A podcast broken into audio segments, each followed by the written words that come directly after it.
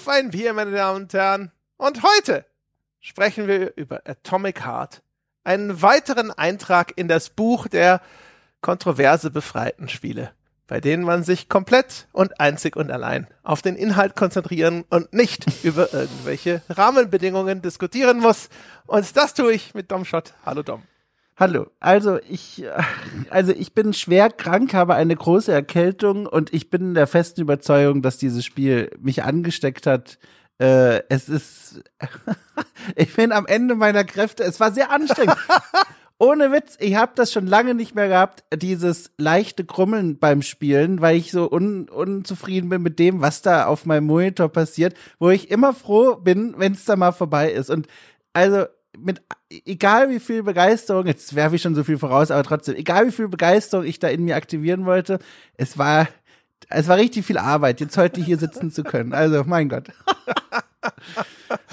Ach, es tut mir so leid. Ich habe dich da ja, ja, irgendwie in diesen Schlamassel reingezogen. Ich hatte damals in Atomic Heart reingespielt und habe da so die, die erste Stunde gesehen. Und da habe ich gesagt, das ist, äh, es ist wirklich ein interessantes Spiel. Die Welt, die uns da angeboten wird, ja. Der sowjetische Gegenentwurf zu Bioshock. Das waren die mhm. Eindrücke, die ich daraus mitgenommen habe. Grafisch auch ganz okay.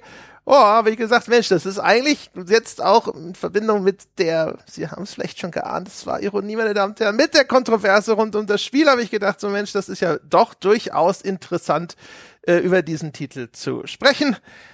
Wir werden auch äh, in den kommenden Minuten darüber sprechen, warum ich das ebenfalls sehr bereut habe. ja. Aber bevor wir dazu kommen, sprechen wir über Getränke. Wie sieht's denn an der Getränkefront aus?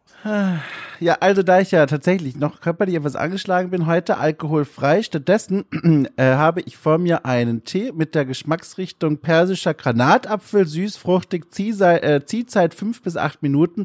Die Ziehzeit habe ich geflissentlich ignoriert und dieser Beutel ist auf Tieftauchgang, als ginge es um das goldene Schwimmabzeichen. Ich werde den auch nicht mehr rausholen. Und ein Glas Wasser steht neben mir. Das ist es. Mehr habe ich nicht. Vielleicht noch als kleiner Bonus, um noch die Lage hier zu illustrieren, habe eine Art Minischal um den Hals, habe ich neu entdeckt. Also kein Schal, der richtig lang ist, den man wickelt und so weiter, sondern das ist so eine Art also wie ein kleines Schaf, das man sich um den Hals legt und das wirklich einfach nur am Hals ist. Kein Bändel, nix, einfach nur ein Stück Stoff für den Hals rundum. Sehr angenehm. So zwischendrin im Podcast.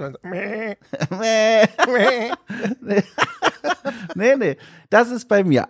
Wenn sie noch leben, sonst ist es am besten. Dann wärmen sie von alleine. Wie ist es denn bei dir? Ich, ich ahne, du bist heute das äh, prozenthaltige Gegengewicht. Ja, genau. Also ich bin immer noch nicht ganz gesund, ja. So diese, äh, diese Corona-Nachwehen verlassen mich zurzeit einfach nicht. Ich bin mm. immer noch quasi erkältet. Es, es schleimt noch immer hier und da ein bisschen. Ich bin, schlafe immer noch schlecht, bin immer noch, ich bin auch heute ein bisschen müde. Ich hoffe, dass ich hier trotzdem wieder wie üblich 192 Prozent abrufen kann von, weiß ich nicht, 3000 möglichen. Und, äh, ja, ich habe mir zur Verstärkung ein Detmolder Tusnelder Bier mitgebracht. Das hat mir der liebe Marcel oh. schon vor einer ganzen Weile geschickt. Und äh, das äh, werde ich in Gedenken an einen bestimmten Automaten im Spiel, habe ich mir gedacht, ein Tusnelder Bier. Um Gottes Willen. Das ist an den um Haaren herbeigezogene Verbindung. direkt wieder ins Spiel reingeworfen. Das ist übrigens was, was mir aufgefallen ist. Ich habe mich dann ehrlich gefragt, ob das jetzt an meinem Gesundheitszustand liegt, weil ich, also diese Erkältung ist, ist immer noch nur eine Erkältung, aber man weiß ja, ne, man ist dann wehleidig und dann ist da alles noch viel schlimmer, als es eigentlich ist. Jedenfalls hatte ich das Gefühl, direkt nach Durchspielen dieses Titels habe ich wieder einige Dinge vergessen und musste aktiv nachlesen und nachschauen, was ich da gesehen habe. Diese Tusnelda-Anspielung gehört dazu. Das ist ein Phänomen, das ich hoffentlich auf das Spiel schieben kann und nicht auf meinen körperlichen Verfall. ja, ich habe äh, ich habe sowieso eigentlich diesmal relativ viel an Notizen gemacht, weil bei dem Spiel hm. galt es ja auf bestimmte Dinge zu achten. Es sieht sich ja unter anderem einem Vorwurf ausgesetzt, dass es vielleicht Propaganda sei. Und mhm. da habe ich dann halt auch jetzt diesmal eigentlich an mehr Punkten als normal, äh, habe ich mir Notizen gemacht, um jetzt so ein bisschen da Gedanken zu diesem Thema zum Beispiel festzuhalten oder auch einfach nur faktisch Dinge, die ich im Spiel beobachtet habe, die dem entweder äh, entsprachen oder die dem zuwiderliefen. Mhm. Und äh, was dann auch dazu geführt hat, dass wir haben, wir hatten es im Vorgespräch ganz kurz, ich vielleicht dass ich zumindest glaube, dass ich die Handlung einigermaßen parat habe, was aber nicht bedeutet, dass sie deswegen viel mehr Sinn ergibt.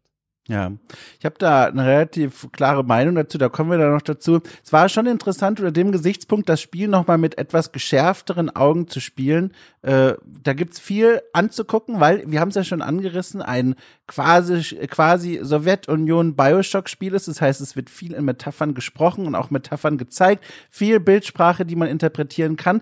Deswegen ist es schon ziemlich ergiebig, aber wie gesagt, da sitzen wir wieder in der Situation jetzt, äh, die ich eben schon skizziert hatte. Am Ende des Tages saß ich dann vor dem Bildschirm und dachte mir, oh, es, es, es hört nie auf. ja, genau. Ja, dann, dann äh, würde ich sagen, wir versuchen das mal so ein bisschen Schrittchen für Schrittchen aufzudröseln mhm. und ich würde sagen, wir fangen mit den externen Faktoren an, bevor wir uns überhaupt groß mit dem Spiel selber befassen. Ja.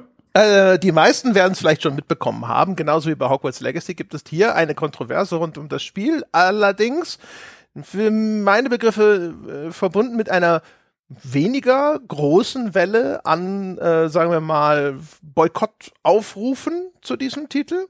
Äh, und die Kontroverse dreht sich diesmal um den Entwickler des Spiels, ein Studio namens Mundfisch, das erkennbar ein Studio ist, das eine Entwicklung zu großen Teilen in Russland stattgefunden hat. Man sieht es an den alten Aufnahmen, die haben alte Produktionsvideos und so, wo man sieht, die waren, ich glaube sogar früher in Moskau beheimatet und sind dann irgendwann nach Zypern umgezogen dann gibt's jetzt auch schon Spekulationen, als, als sie seien vielleicht sogar nach Zypern umgezogen, um zu verschleiern, dass es sich um ein russisches Studio handelt. Das halte ich wie für wie manche andere Dinge im äh, Zusammenhang mit dieser Kontroverse für eine Überinterpretation, denn Studios aus Russland insbesondere ziehen schon eine ganze Weile sehr gerne nach Zypern, um einfach Steuern zu sparen. Ich vermute, das haben ja. sie auch deswegen gemacht.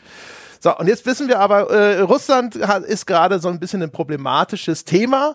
Denn, äh, also quasi die erste, eine Frage, die sich dann da verbindet, ist also, wenn man jetzt Atomic Heart kauft, ne, unterstützt man damit also eben dieses russische Entwicklerteam, fließt dieses Geld zurück nach Russland, unterstützt man damit irgendwie indirekt über mehrere Zwischenstationen den Krieg gegen die Ukraine. Und das ist, würde ich sagen, schon der Kern der Kontroverse. Und dann gibt es dann noch im Nachsatz eine, äh, einige bedenkliche Artikel und Wortmeldungen, die die Frage stellen, ist das Spiel sogar in irgendeiner Form russische, Schrägstrich Sowjet-Propaganda? Stößt es ins gleiche Horn wie Wladimir Putin, wenn er sich die äh, Sowjetunion zurückwünscht? Und sogar noch als letzten Nachsatz der Kontroverse gibt es verschiedene Easter Eggs, die Menschen identifiziert haben wollen, von denen sie glauben, dass sie belegen, dass dieses Studio eine Ukraine-feindliche Agenda hegt. Das sind so die verschiedenen Treppchen, Treppenstufen dieser Kontroverse. Ja, ist ein schönes Beispiel dafür, dass jedes Spiel auch im Spiegel seiner Gesellschaft, in der es gespielt wird, gelesen werden kann und werden sollte. Hier bei dem Beispiel fällt es eben besonders vielen Menschen auf, weil diese Parallelen zu dem Krieg in der Ukraine eben quasi sich aufdrängen wegen des Ursprungslandes des Entwicklerteams und dann diesem Thema des Spiels selbst, dem in, in den verschiedenen Seitenstraßen nachzugehen. Das fand ich auch ganz spannend, vor allem, weil ja auch wirklich aktiv sich sozusagen die Politik eingeschaltet hat, zumindest auf ukrainischer Seite eigentlich auch ganz kurios, wenn man so drüber nachdenkt. Äh, dass zum Release des Spiels gab es zuerst, da hat die Politik jetzt noch nicht viel mit zu tun, ein Video eines ukrainischen YouTubers namens Harenko. Ich bin mir nicht sicher, ob man so ausspricht. Ich hoffe es, ich gab mein Bestes. Äh, das Video heißt Please, äh, oh Gott, Entschuldigung, Please Don't Buy Atomic Heart. Erschien vor einem Monat etwa und hat mittlerweile zwei Millionen Aufrufe und dreht sich eben um dieses Spiel und den Versuch zu klar aufzuweisen, wie die Verbindung oder die vermeintlichen Verbindungen des Entwicklerteams zu russischen Investoren und zu Russland und zur russischen Politik aussehen. Äh, davon vielleicht motiviert, vielleicht auch nicht, meldete sich das Ministerium für digitale Transformation der Ukraine, genauer der Minister Alex Bornjakov, auch da hoffe ich, dass ich es richtig ausspreche, zu Wort und rief äh, auf die großen Online-Stores dieser Welt, bitte dieses Spiel zu boykottieren, bitte nicht kaufen, weil unter anderem in diesem Spiel die kommunistische Ideologie und die Sowjet Sowjetunion romantisiert werde. Also ein Spiel, das hohe Wellen geschlagen hat und die, die Wellen haben auch uns erreicht. Äh, viele Reportagen, Artikel, Meinungstexte, die sich mit dieser Frage auseinandergesetzt haben. Leider, kleine Nebennote von mir, mal wieder getrennt formatik. Es gab dann bei ganz vielen Redaktionen links ein Special, die Kontroverse mit Atomic Heart und auf der anderen Seite, und hier ist der Test. Wir gucken, ob es Spaß macht. Finde ich immer ein bisschen schwach, aber ist meine Meinung.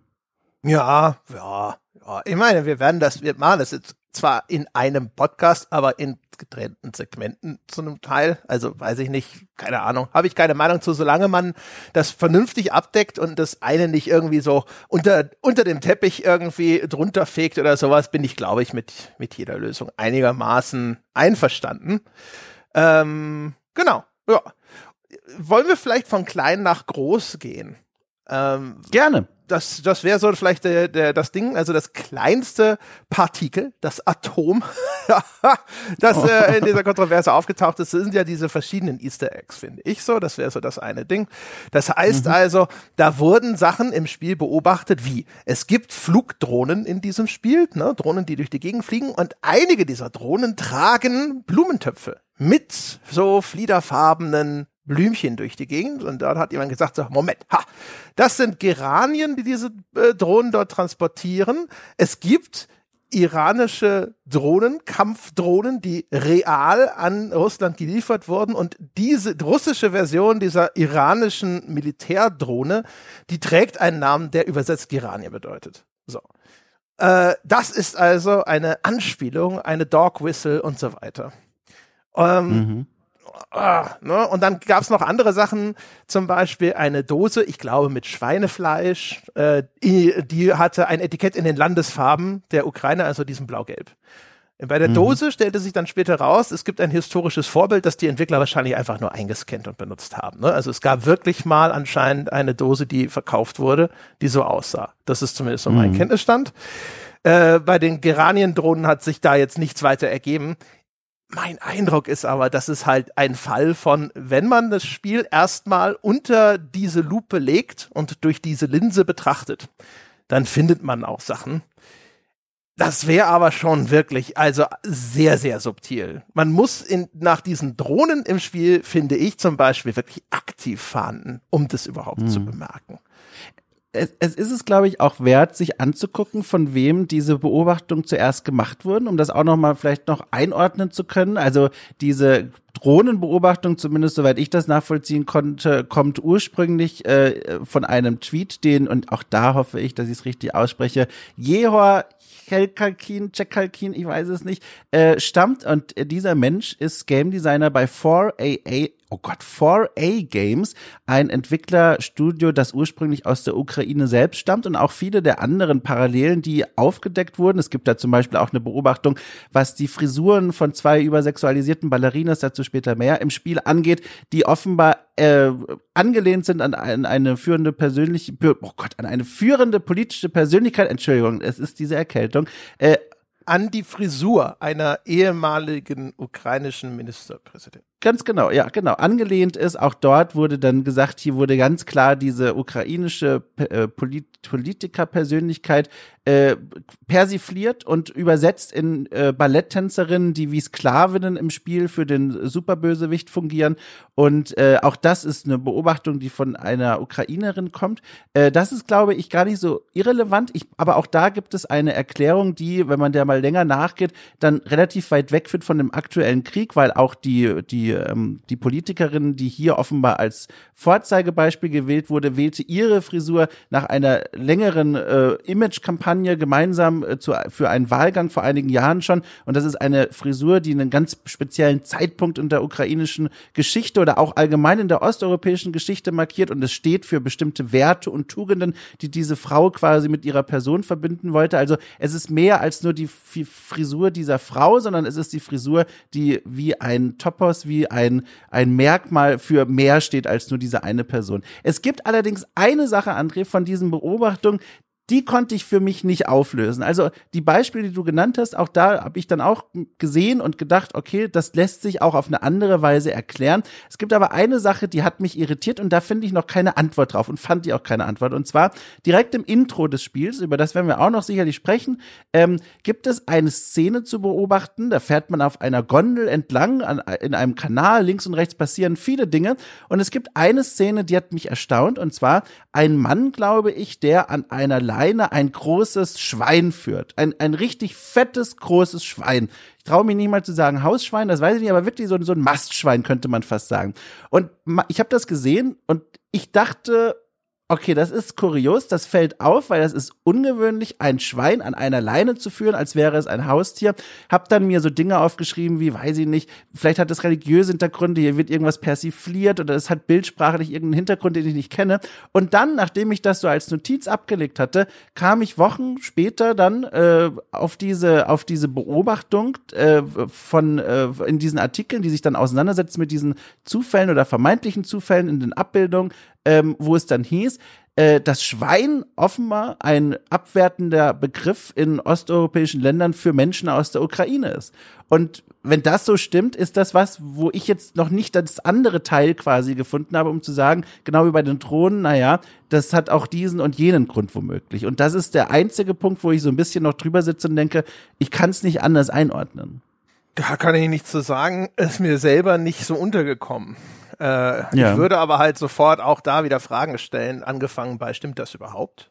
No? Ja. Also Schwein ist sehr unkonkret. Also das ist ja ein sehr generelles Stimmwort. Klar kann das verknüpft sein. In den USA ist Pick stark verknüpft mit Beschimpfung von Polizisten. Mhm. Möglich ist das, aber würde ich halt gerne erstmal prüfen wollen. No? Und ja. äh, dann weiß ich nicht. Ich weiß schon die Szene, die du meinst. Ich mhm. habe das auch äh, wahrgenommen, aber in Verbindung damit, dass diese ganze Einführungssequenz ja uns so eine komische, kuriose Zukunft zeigt. I don't know. Vor allem ja. mein Problem ist, bei allen anderen Sachen, sobald ich näher hingeschaut habe, ist es eigentlich ziemlich in seine Bestandteile zerfallen. Diese Bezüge zu diesen iranischen Shahid-Drohnen, die dann auf Russisch auf einmal Gerania heißen, die, äh, die Drohnen, um die es da geht, haben keinerlei Ähnlichkeit mit denen im Spiel. Die Drohnen im Spiel transportieren auch andere Sachen. Die Idee, dass jemand überhaupt dieses Ding mit der Geranie bemerkt, also ich bin schon erstaunt, dass es überhaupt jemand bemerkt hat oder auf diese Idee gekommen ist und so weiter. Äh, die Frisur von der Julia Timoschenko, die hat sogar auch in der russischen Geschichte Vorbilder und eine gewisse Historie. Das könnte sogar aus der eigenen Landeshistorie, aus der eigenen Kultur geschöpft sein, warum diese Ballerinas dort diese Frisur tragen. Äh, ich finde, ich weiß nicht mal, ob ich diese Figuren im Spiel so negativ finde dass ich oh, glauben oh, würde, dass das jemand so zuordnet, weiß ich nicht. Ich glaube, wenn ich mir den Entwickler und die, die das Bild von meinem geistigen Auge, äh, so äh, was von dem Entwickler entstanden ist, weiß ich nicht, ob der Entwickler da sitzt und sagt, oh, ne?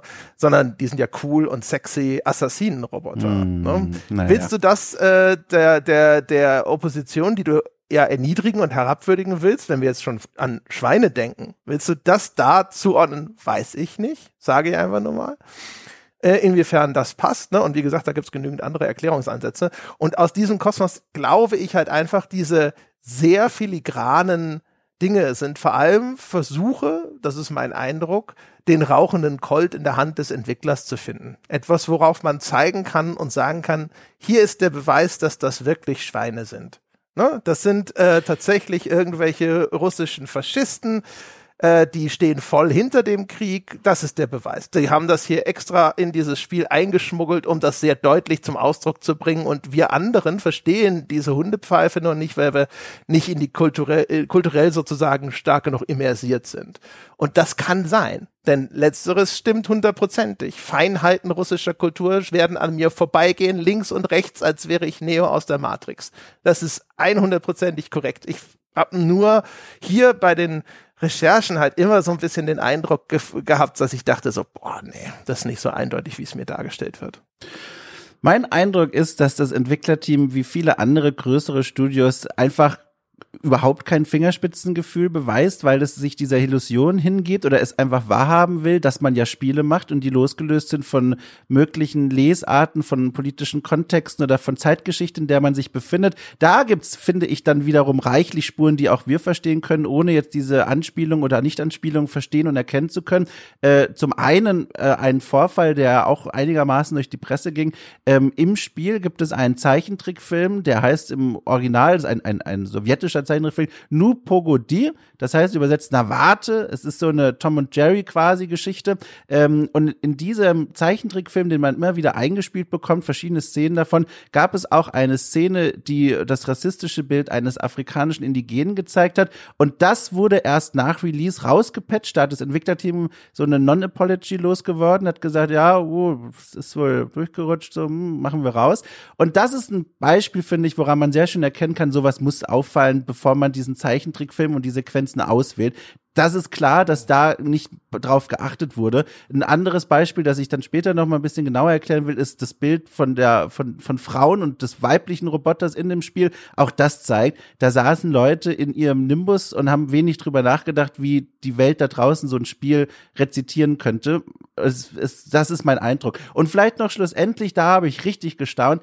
Ähm, weiß nicht, ob du es auch gesehen hast. Auf Twitter gab es einige Videos, die gezeigt haben, dass ähm, Launch-Event, das ähm, äh, aufgeführt wurde und das wurde aufgeführt so im Stile des äh, Spiels selbst. Da wurde eine Kulisse aufgebaut, die erinnert so an Sowjetunion-Paraden. Äh, dann gab es auch die beiden Ballerinas, die wir schon angesprochen haben, als Cosplayerin und einen Mann, der aussah wie so ein faschistoider Anführer, der auch eine Figur aus dem Spiel repräsentieren soll, der dann sich da auf so eine auf so eine auf so ein Podest gestellt hat und eine Rede gehalten hat. Und auch diese Darstellung, das war höchst, also höchst also ohne Fingerspitzengefühl inszeniert zu einer Zeit, wo der Krieg schon, äh, schon gestartet war. Und das sind alles Hinweise, wo ich rauslese, das ist so ein Entwicklerteam, die machen sich leider sehr wenig Gedanken darüber, wie ihr Spiel da draußen auch rezipiert werden könnte. Ja, genau. Also da, da bin ich hundertprozentig auf deiner Wellenlänge. Äh, ich glaube, das ist auch generell ein, ein Thema, sage ich mal, vielleicht für Studios aus dieser Region der Welt. Also es gibt ja zum Beispiel ähm, das Studio, oh, wie hießen die denn? Ich glaube, Battle State heißen die, die hinter dem mhm. äh, Escape from Tarkov, die mhm, ja auf mhm. einem ihrer offiziellen Twitter-Accounts ein Bild hatten. Da siehst du aus der Ego-Perspektive deine Spielfigur, die zeigt den Mittelfinger gegen einen feindlichen Soldaten. Und dieser feindliche Soldat hat allerdings eine gelbe Armbinde. Und das ist das Identifikationsmerkmal russisch, äh, ukrainischer Soldaten im Feld. Und auch da wurde dann im Nachgang so hin und her geeiert, so nach dem Motto, war das jetzt Absicht oder nicht? Ne? Und ich glaube, der Entwickler selber hat dazu gar nichts großartig gesagt, hat schön die Fresse gehalten. Und äh, äh in der Spielerschaft sagen einige so, ja, weil hier gibt es ganz viele Armbinden, ist nur Zufall, lalalala, und so weiter und so fort. Und also es ist halt ganz klar, wenn es keine Absicht ist, und da muss, muss ich sagen, also da kommen einem schon arge Bedenken. Das ist so ein Fall, wo ich sagen würde, also das, das muss man eigentlich wissen. Und dann, wenn man es dann auch noch nicht zurücknimmt, dann ist meine Bereitschaft, das in irgendeiner Form zu entschuldigen, auch aufgebraucht. Aber ähm, nehmen wir mal an, nehmen wir mal an, es wäre Zufall gewesen, wäre es halt auch nochmal eine ganz drastische Demonstration, diese, das Studios äh, aus Russland insbesondere sind teilweise halt noch unterwegs wie Studios hierzulande und in den USA in den 90ern. Ne? Ja, wobei auch Studios in den USA und Co. heute das gleiche Nachlässigkeitsproblem immer wieder zeigen, was finde ich wirklich kritisierenswert ist. Ein Beispiel aus der jüngeren Vergangenheit, Battlefield 2042, vielleicht hast du es auch gesehen, da gab es in diesem Shooter eine, äh, also ein Spiel, das wie der Name schon sagt, in der nahen Zukunft spielt. Da gibt's eine Figur, also eine Figur, die man auch im Multiplayer spielen kann, als Klasse quasi, der heißt Piotr Boris Guskowski und der hat einen Skin, den man freischalten kann und der heißt im Spiel Little Green Man. Und Little Green Man sind halt ausgerechnet auch quasi die Spitznamen der russischen äh, Truppen äh, und Söldner gewesen, vor allem, die 2014 bei der Annexion der Krim mitgekämpft haben. Und das wurde auch rausgepatcht und da haben auch Leute gesagt, sag mal, macht ihr euch eigentlich Gedanken, was ihr da eigentlich, wenn ihr schon solche Nationalitäten und sowas verbaut, was ihr da eigentlich für Namen auf eure Skins draufhängt? Und auch da, man sieht das mindestens Nachlässigkeit, was hier passiert ist. Und da gibt's noch viele Beispiele, wo man noch weiter in die Vergangenheit zurückreisen kann. Ein Problem, das Studios haben und wo es Zeit wird, dass dort eine, eine gewisse Verantwortung und vor allem auch Gründlichkeit endlich mal angenommen wird. Ja, also es ist ein sehr breiter Korridor. Ne? Also ich würde halt sagen, sowas wie äh, die die äh, die Geranien-Drohne, das ist für mich ein Fall von ehrlich gesagt, wenn man das sogar einfach nur übersieht und gar nicht auf die Idee kommt, dass das so interpretiert werden könnte, fände ich das mhm. verzeihlich. Mhm. Äh, das mit der gelben Armbinde, jetzt das Beispiel von diesen Tarkov-Entwicklern, mhm. ist halt ehrlich gesagt nicht mehr verzeihlich. Ne? Und mhm. irgendwo zwischen diesen beiden Polen verorten sich die meisten Sachen davon. Wo ich dir schon recht gebe, ist, dass gerade diese großen Projekte in, wo halt wirklich eher Unsummen dahinter stehen, äh, die können sich ja ohne weiteres da äh, Leute leisten, die halt so ein bisschen äh, mal ein bisschen ein Auge drauf haben. Es gibt das Amt dieses geopolitischen Beraters auch schon seit über 20 Jahren. Das ist äh, mhm. relativ klar. Ich habe damals auf der GDC Vorträge gehört von Leuten, die das damals schon angeboten haben.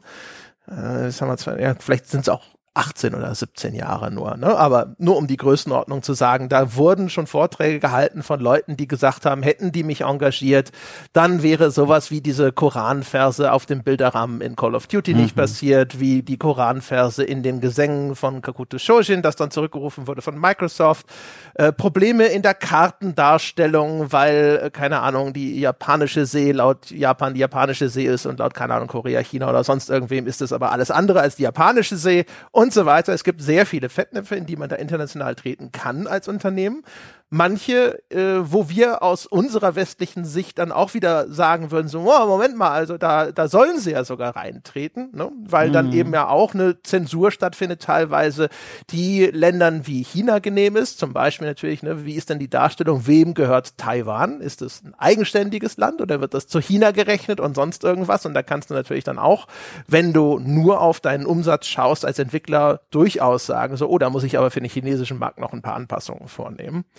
Ähm, genau, aber lange Rede, kurzer Sinn, es, es wäre für, es gibt für große Projekte eigentlich keine Entschuldigung, außer meistens äh, Kosteneinsparung, dass sowas dann nicht entdeckt wird. Bei den offensichtlichen Sachen.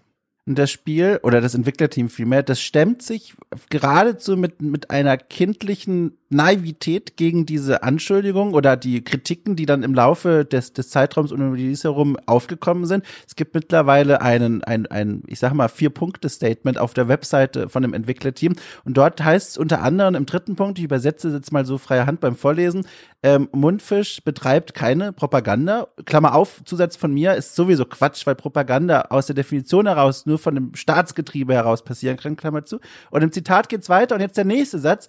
Das Einzige, was wir propagieren, ist Gaming.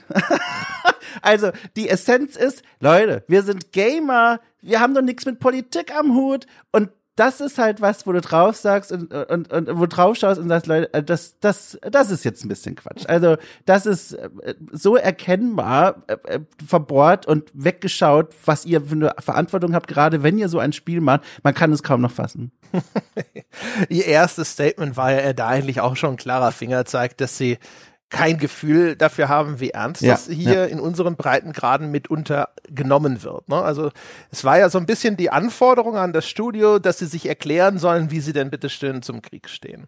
Und da haben sie ein sehr, sehr, sehr lauwarmes Statement veröffentlicht wo ich sagen würde, man kann dafür in einem gewissen Rahmen durchaus aber auch Verständnis aufbringen, weil offensichtlich er nicht unerhebliche Teile dieses Teams eben noch in Russland entweder tatsächlich sind und arbeiten und leben müssen oder zumindest von dort stammen und dorthin auch irgendwann mal zurückkehren wollen. Wir wissen, mhm. dass äh, sozusagen also, äh, ich weiß nicht mehr exakt seit wann, ne, aber schon jetzt schon seit einer Weile sind ja eigentlich eine, eine klare Positionsnahme gegen den Krieg ist etwas, das da unter Strafe gestellt wird. Es wird nicht so mit einer solchen Regelmäßigkeit geahndet, weil man das sieht. Andere Künstler haben sich sehr viel weiter vorgewagt und denen ist nichts passiert. Es ist also schon durchaus möglich, sich entschieden auch gegen den Krieg dort zu positionieren, ohne dass man dann sofort irgendwie mit einem schwarzen Sack über dem Kopf nachts abgeholt wird. Das geht. Ja. Aber ich finde es sehr bequem von dem heimischen Sofa, das von einem Entwicklerteam zu fordern, dass sie ihre Mitarbeiter in Gefahr bringen sollen, dass ihnen trotzdem irgendwelche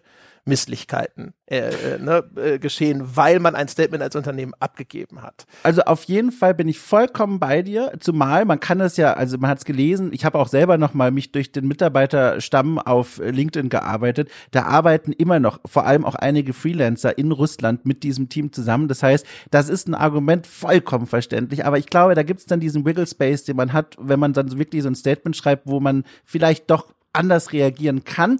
Äh, Mick Gordon, der kommt aus Australien, hat aber die Musik bei diesem Spiel, übrigens auch bei dem Doom-Spielen, äh, den neuen gemacht, den kennt man also durchaus. Der hat einen Weg gefunden. Gut, ist wieder eine andere Position, weil der überhaupt nicht quasi mit Russland zusammenhängt, aber der hat äh, auf Twitter ein kleines äh, ne, Kärtchen geschrieben und veröffentlicht und gesagt, so, Krieg ist doof, er spendet jetzt super viel Geld der Ukraine äh, und lobt im Nebensatz nochmal die Zusammenarbeit mit Mundfisch, die viel künstlerische Freiheit ihm erlaubt hat, äh, immerhin aus dem Team quasi ein Zeichen.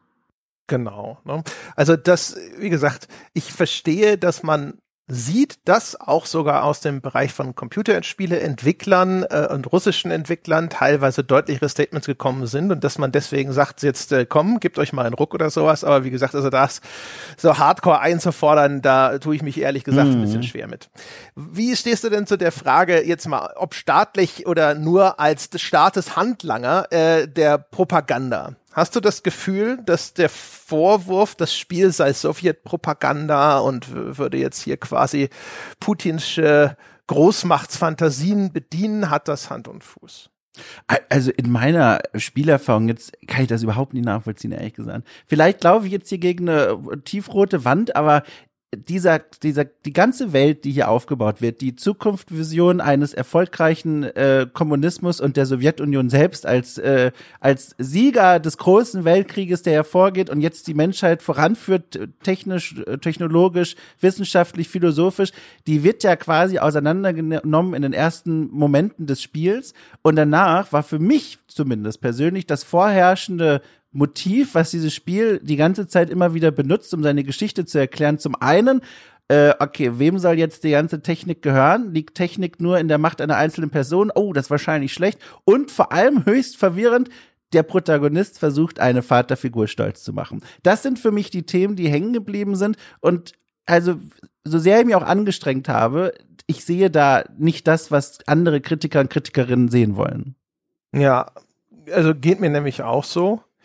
Äh, die Idee, die ich häufig gelesen habe, war ja, dass eine Glorifizierung der Sowjetunion stattfindet, weil äh, das Spiel stellt eine Sowjetunion dar, die jetzt zumindest zwischenzeitlich den Westen technologisch abgehängt hat. Ne? Und es gibt dann zwischendrin solche also sagen wir mal so, so ein kleines Augenzwinkern an die tatsächliche Geschichte, nämlich dass äh, dass die Amerikaner jetzt eben diese russische Technologie importieren und aber Angst haben, dass das ihre Arbeitsplätze kaputt macht, weil diese russischen Roboter alle so fortschrittlich sind und all solche Sachen. Und das wird natürlich alles mit dem typischen Pomp und Proports der ehemaligen Sowjetmacht inszeniert. Äh, ich finde aber trotzdem es ist insgesamt eigentlich klar eine Dystopie, die das äh, Spiel aufmachen will. Das sagt mhm. es auch eindeutig selber in seinen Marketingmaterialien. So beschreibt es das Spiel selber. Ich habe zu keiner, keinem Zeitpunkt irgendwann das Gefühl, dass ich dachte, das ist eine Zukunft, in der ich leben möchte. Selbst wenn äh, jetzt die Ereignisse des Spiels, wo auf einmal die Roboter das Morden anfangen, nicht eingetreten wären. Selbst als noch alles Friede, Freude, Eierkuchen ist. Das, was da beschrieben wird, ist nicht positiv. Ähm, das Spiel hat immer wieder auch Momente, wo es, äh, sag ich mal, Kritik an den zahlreichen Instrumenten dieser Welt äußert, ne? also äh, an dem Politbüro, an dem genialen Erfinder dieser Roboter, an der die Entstehungsgeschichte, wie es möglich war, diese blühende Sowjet, diese vermeintliche Sowjet-Utopie überhaupt zu erschaffen. Da stellt sich im Spiel natürlich heraus, das hat eine grausame Vorgeschichte mm. ne? mit diversen Gräueltaten äh, du hast, also, ne, du hast alleine schon eine, also du bist dein Held, hat spezielle Fähigkeiten, weil du einen besonderen Handschuh hast, aus dem dann gefühlt aus dem Innern deines Körpers irgendwelche elektrischen leuchtenden Drähte emporkommen. Das ist eher im Bereich des Körperhorrors als im Bereich von, oh, das hätte ich auch gerne, hoffentlich wird es mhm. bald erfunden. Also das finde ich alles extrem schwierig. Ähm, es gibt eine Sache, und die ist nicht auflösbar, und zwar, es gibt ja immer die Propaganda nach außen, ne? also die richtet sich sozusagen, die würde sich an, an uns richten, oder es gibt die Propaganda nach, nach innen sozusagen ins Land hinein. Das ist ja, das ist das, wo die meisten Kommentatoren auch drauf abzielen, äh, indem sie ja auch sagen, da sind all diese Fingerzeige drin, die wir alle nicht verstehen, weil das ist Propaganda nach innen. Ne? Das sind lauter das ist Schulterklopfen oder das sind so die, die das ist der geheime Handschlag der Illuminaten, ne, den, an, anhand dessen mhm. man erkennt, wessen Geisteskind das Ganze ist. Und zumindest in einem Punkt ist es halt unauflösbar, auch als Propaganda nach innen zu gebrauchen, nämlich es ist offensichtlich ein erfolgreiches russisches Computerspiel. Es mhm. kratzt an der AAA äh, Inszenierungsmarke Einfach nur, wenn man so auf Screenshots schaut und sowas. Und selbstverständlich lässt sich das propagandistisch ausschlachten, indem man sagt, seht mhm. ihr, was russische Computerspielentwickler äh, in der Lage sind zu erschaffen. Schaut, wie erfolgreich das ist. Das wurde in der ganzen Welt gekauft und so weiter und so fort. Und es gab sogar all diese Diskussionen darüber, dass es von einem russischen Entwicklungsstudio kam und dann wurde es jetzt trotzdem, keine Ahnung. Wir werden es, weiß ich nicht, ob wir es je erfahren werden, aber den Vorzeichen nach wird sich das schon irgendwie so, weiß ich nicht, ein bis drei Millionen Mal verkaufen, würde ich jetzt mal so einfach als Zahlen in den Raum stellen. Achtung, völlige Kaffeesatzleserei. Ne? Und das, da kann man natürlich sagen, schau, wie erfolgreich das ist. Aber ansonsten, ich weiß es nicht. Vielleicht sehe ich da vieles nicht. Das äh, muss ich immer als Kaviat vorhalten. Mhm. Aber ich, ich, wenn, also ich erkenne es wirklich nicht. Ich wüsste nicht, wieso man darauf kommen soll, dass das ernsthaft als Propaganda zu gebrauchen ist. Außer halt, weil dieses Studio auch einfach, darauf zu werden wir noch kommen, erzählerisch so inkompetent ist, dass es manchmal ja. äh, einen sehr ziemlichen Schlingerkurs einschlägt. Aber ich finde, das Gesamtbild ist trotzdem recht eindeutig. Auch die Szenen, die man ja dann oft sieht in den Artikeln, die sich um diesen Vorwurf drehen, die das dann illustrieren sollen, Szenen, die zeigen äh, quasi Sowjetroboter bei der Parade, die die Flaggen, die gewunken werden, der, die große Ansprache der der der Eliten und so weiter und so fort. Das sind Bilder, die alle ja in dieser ersten in der ersten großen Sequenz des Spiels platziert sind und die ich immer gelesen habe als klar, okay, hier wird halt äh, hier wird natürlich angespielt auf die Realparaden und die Militärparaden und Paradies der Arbeiterschaft und so weiter und so fort. Aber vor allem habe ich das gelesen als immer als Kunstgriff, als Teil des One-Two-Punches quasi erst zu zeigen, das ist ja ein klassisches Motiv einfach, erst zu zeigen, guck mal, so toll ist diese Welt, alles ist bunt, prächtige Farben, gesättigte Oberflächen, alles ist schön. Und dann gibt's das einschneidende Moment direkt zu Beginn des Spiels und dann kommt man durch eine Tür raus und sieht, ach du liebe Zeit, alles in Ruinen, Dystopie ist angebrochen. Und das wirkt natürlich nur, wenn man vorher mal die weiße Leinwand gesehen hat, bevor man das Bild betrachten darf. Und so habe ich das immer gesehen, so ein, ein Auftakt, der seine Bilder halt leider vielleicht schöpft aus der Realgeschichte jetzt in dem Fall ist einfach un unglücklich gewählt, äh, aber dann eben vor allem ansetzt, um dann zu zeigen, guck mal, so viel ist kaputt, jetzt geht's los. Das ist ja eigentlich ein ganz klassisches Motiv. Ja, und man, also das Spiel ist ja wirklich ein Amalgamat von bekannten Vorbildern. Ne? Die tiefe Ironie mhm. von Atomic Heart ist, es beschreibt so eine Zukunft, in der Russland ein, ein, äh, ein Herd der Innovation und des Trendsettings ist und das Spiel selber ist ein Nachäffen von bekannten Titeln amerikanischer Bauart. Ins schlecht sogar, ne? Ja, genau. Und das häufig schlecht, ne? Also äh, Half-Life, Fallout, äh, insbesondere eben Bioshock und da wieder ganz besonders Bioshock Infinite. Ne? Und in Bioshock ja. Infinite gibt's am Anfang auch diese große Columbia-Parade, die da ja. äh, abgefeiert wird. Und das F das Spiel nach am Anfang, indem es diese große Sowjet-Parade macht. Und alles, was es tut, das es will im Grunde genommen das, äh, das, äh, Sozi das sowjetische Gegenstück sozusagen zu Bioshock sein. Ne? Wo, wo also auch bis hin zu, dass es Themen wie Kollektivismus, den Themen wie Exzeptionalismus und Individualismus entgegenstellt, ähm, aber eben auch eben diese die ganze Ikonografie, die es aufgreift. Das macht es dann halt aber auch wieder dumm. Ne? Also es ist äh, genau wie Bioshock äh, hängt es diese ganze alte Sowjetpropaganda überall hin. Von all, mhm. all wirklich querbeet sowjetische, ich, soweit ich das feststellen konnte, größtenteils einfach real existierende Propagandaplakate eingescannt und in dieses Spiel gehängt. Und äh, da geht's dann also bis hin zu wirklich widerlichster Propaganda, wo es darum geht, dass die, die Faulpelze, die, die nicht zum Wohle des Mutterlandes arbeiten, auszumerzen. Ne? Also wirklich zu, äh, im finstersten Sinne. Mit ja. der entsprechenden Karikatur dazu, wo es dir den Magen umdreht. Und das macht äh, Bioshock Infinite auch mit seinen Rassismus-Themen. Aber dort ist es äh, so in der ganzen Erzählung ganz glasklar verankert, dass es genau darum geht, die Widerlichkeit dieser Gesellschaft darzustellen. Und hier haben sie es einfach nachgeäfft, ohne aber das Ganze in ihrer Erzählung vernünftig äh, in, im gleichen Maße zu verankern. Äh, und der Ausdruck, der dadurch da teilweise entsteht, ist dann, dass sie einfach nur noch die Propaganda reproduzieren und in dem Moment sind sie natürlich ein Propagandavehikel äh, für die Sowjetunion der, weiß ich nicht, 50er Jahre oder wo auch immer diese Plakate herstammen. Ne? Also mhm. ein, ein, ein, äh, ein Apparat, den es eigentlich auch gar nicht mehr gibt und so, aber das sind schon so die Dinger, wo du denkst, oh, das ist einfach ekelhaft. Und das ist einfach nur, ich bin mir hundertprozentig sicher, das ist einfach nur Unfähigkeit. Es wird auch ganz viel über Tell gelöst, um diese Welt zu etablieren. Das, was du ja beschrieben hast, das sind Dinge, die sieht man und dann kann man sie einordnen. Auch die Szene mit dem Mann oder der Frau mit dem Schwein an der Leine, man sieht das, es bleibt hängen, man denkt drüber nach. Aber dann passiert ganz viel und das ist was, was mich direkt zu Anfang schon so, hat mich direkt ausgebremst, wo ich das Gefühl hatte, oh, eigentlich beginnt es ja echt vielversprechend. Wir haben schon gesagt, die Gondelfahrt in einer Welt, in der wir uns noch nicht zurechtfinden, also jetzt als Spieler, Spielerin, die Figur scheint sich hier auszukennen, spricht auch direkt fleißig mit dem eigenen Handschuh, ne? Man ist mittendrin, was ich irgendwie als sehr nett und frisch empfunden habe, nicht kein, kein langes Intro, keine lange Einordnung, sondern man fährt einfach schon mittendrin. Drumherum scheint eine Art Feiertag zu sein, vielleicht ist auch jeden Tag hier gute Laune. Die Leute machen Freizeit, die Sport, äh, sporteln, hängen am Fluss rum, lesen, unterhalten unterhalten sich, die Parade steht bald an, überall ist Hochstimmung.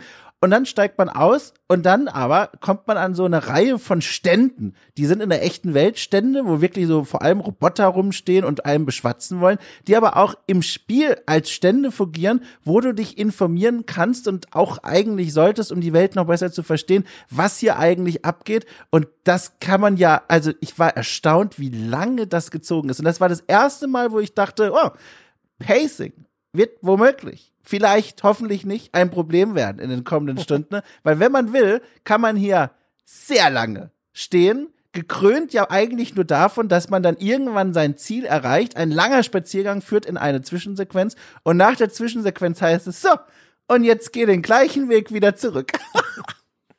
Ja. ja. Bevor wir ins Spiel einsteigen, lass uns das noch ganz kurz abschließen. Es gibt noch einen, den Highest-Level-Punkt, was diese Kontroverse angeht, nämlich eben, wo geht meine Kohle hin?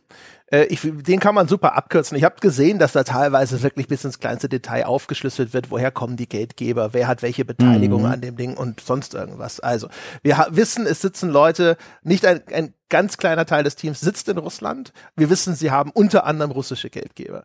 Es wird wenn man eine Zero Tolerance Policy fahren will und sagt, in der aktuellen Situation will ich, dass auf gar keinen Fall, wo vermeidbar, Geld nach Russland fließt, das dann eben via Steuer oder sonst irgendwas auch den russischen Staat finanziert, was wiederum dazu führt, dass er vielleicht in der Lage ist, jetzt keine Ahnung, fünf Panzergranaten mehr zu kaufen, was auch immer.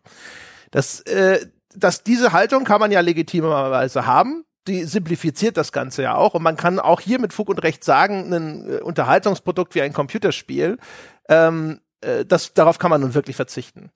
Das Spiel ist im Game Pass von Microsoft und jetzt könnte man übrigens sagen, ja, aber dann ist es da ja egal, denn da ist das Geld ja schon geflossen. Die haben ja schon von Microsoft Kohle bekommen und ob ich das spiele oder nicht, das ist egal. Das habe ich mir extra nochmal angeschaut und äh, die Antwort lautet, nein, das ist nicht egal. Äh, diejenigen, Titel im Game Pass, die unter den, das ist mein Verständnis, ungefähr 25 erfolgreichsten und damit meistgespielten Titeln sind im Monat, bekommen Boni ausgezahlt von Microsoft. Und zwar nicht so knapp. Ich glaube sogar wöchentlich, dass diese, äh, diese Boni verteilt werden.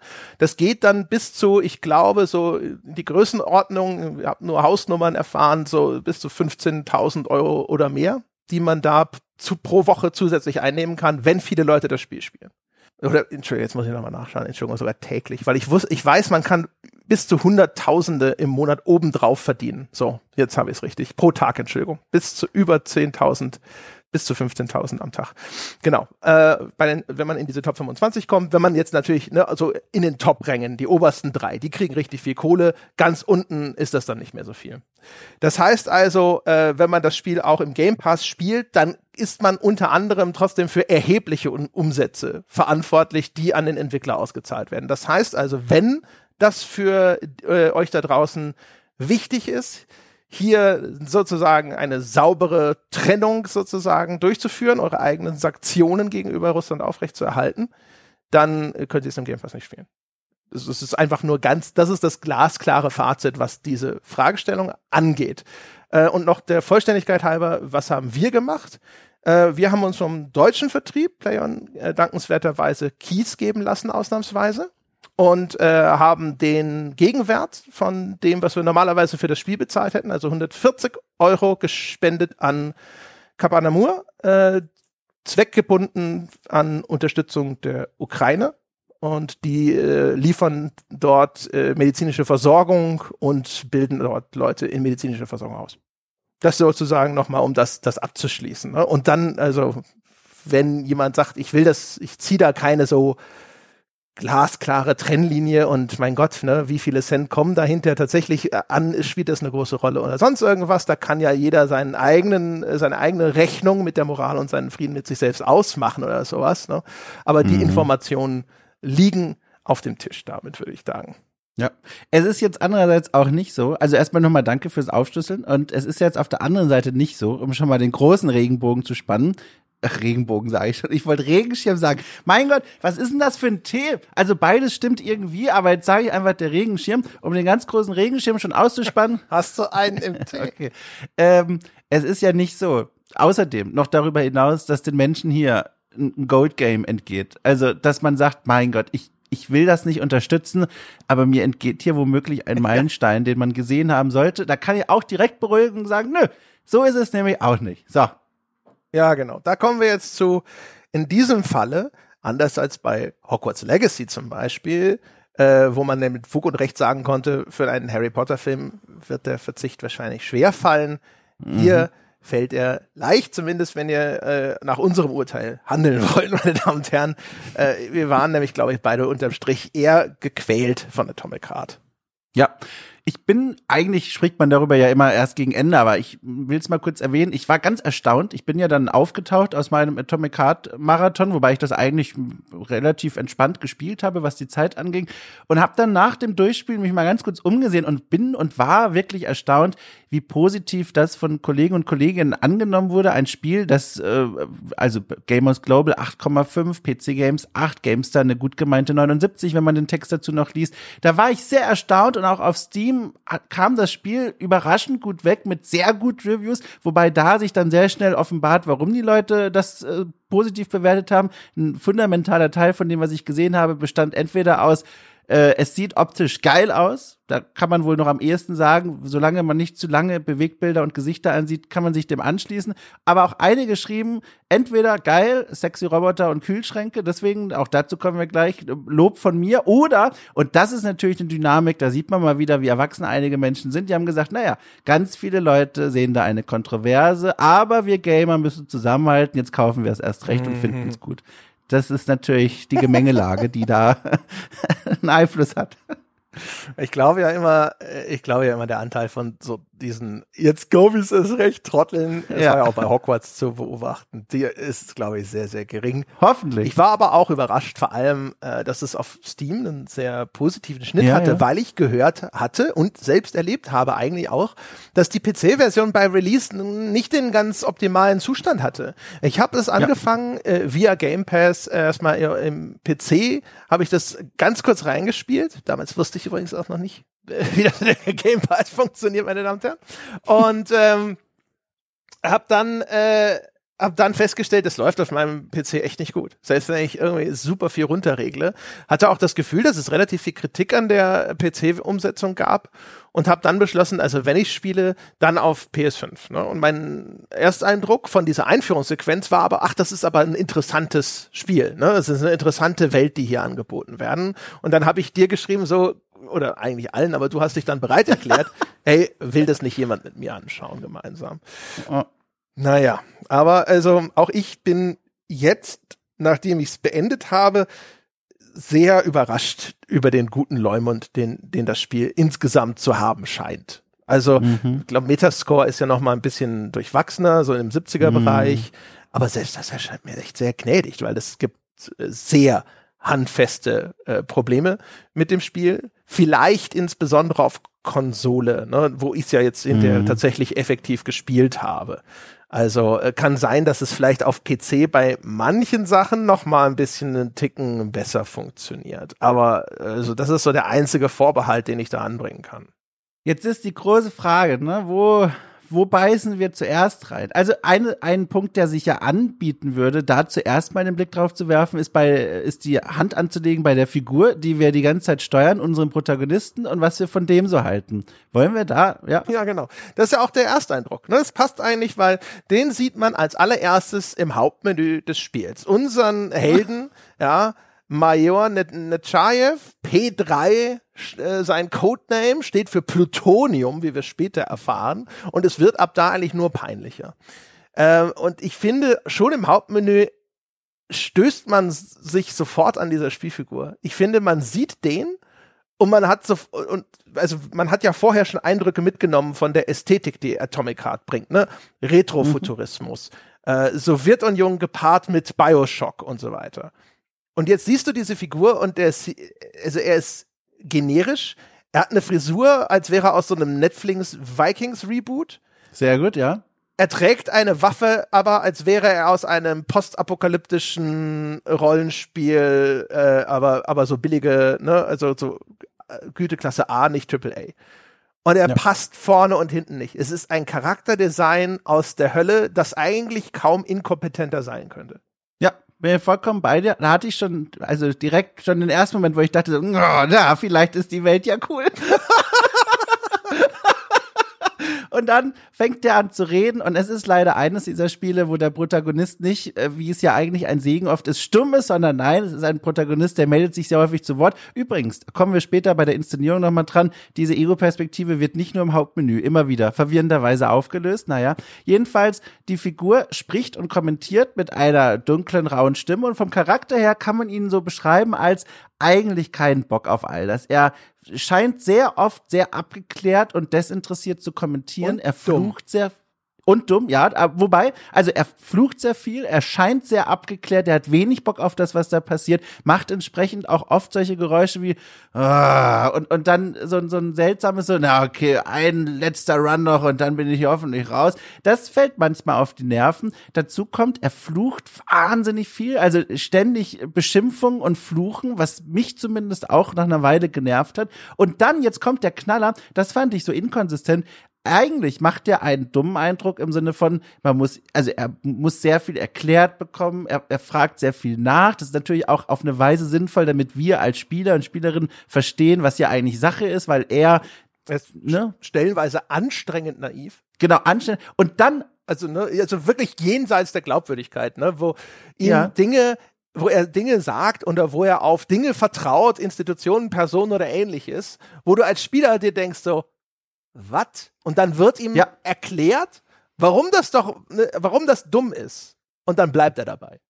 Ja, dann vorübergehend beherrschendes Motiv seiner Handlung ist eine Art Vaterfigur stolz zu machen. Auch eine Motivation, die, sag ich mal, jetzt einen Teil der Spielerschaft ausschließen könnte, vorsichtig gesagt, wo ich auch davor saß und dachte, schwer für mich da jetzt zu folgen. Also egal, welche persönliche Geschichte man hat, es ist einfach kein, finde ich, besonders starkes Motiv, vor allem wenn der Protagonist ohnehin einem nicht sympathisch ist. Und dann aber, und das fand ich am verwirrendsten, während ich da so in dieser Welt herumlief und eines der zahlreichen, ich laufe rum und suche Dinge Rätsel löste, fängt der an, tatsächlich ein Gespräch mit seinem Kompagnon, seinem Handschuh, über den wir auch noch sprechen werden, zu führen. Und diese Gespräche sind teilweise so philosophische Theorien äh, und Gedanken über den Staat und die Rolle des Individuums darin, wo ich mir dachte, ist das jetzt der Ernst? Also diese Gespräche beherrschst du auch und das hat alles in allem zu einem Charakterbild geführt, das mich nicht nur genervt hat, sondern eigentlich viel schlimmer dazu geführt hat, dass ich die Figur nicht als Figur ernst nehmen konnte und mir damit sehr egal war, was er eigentlich so erlebt in dieser Welt.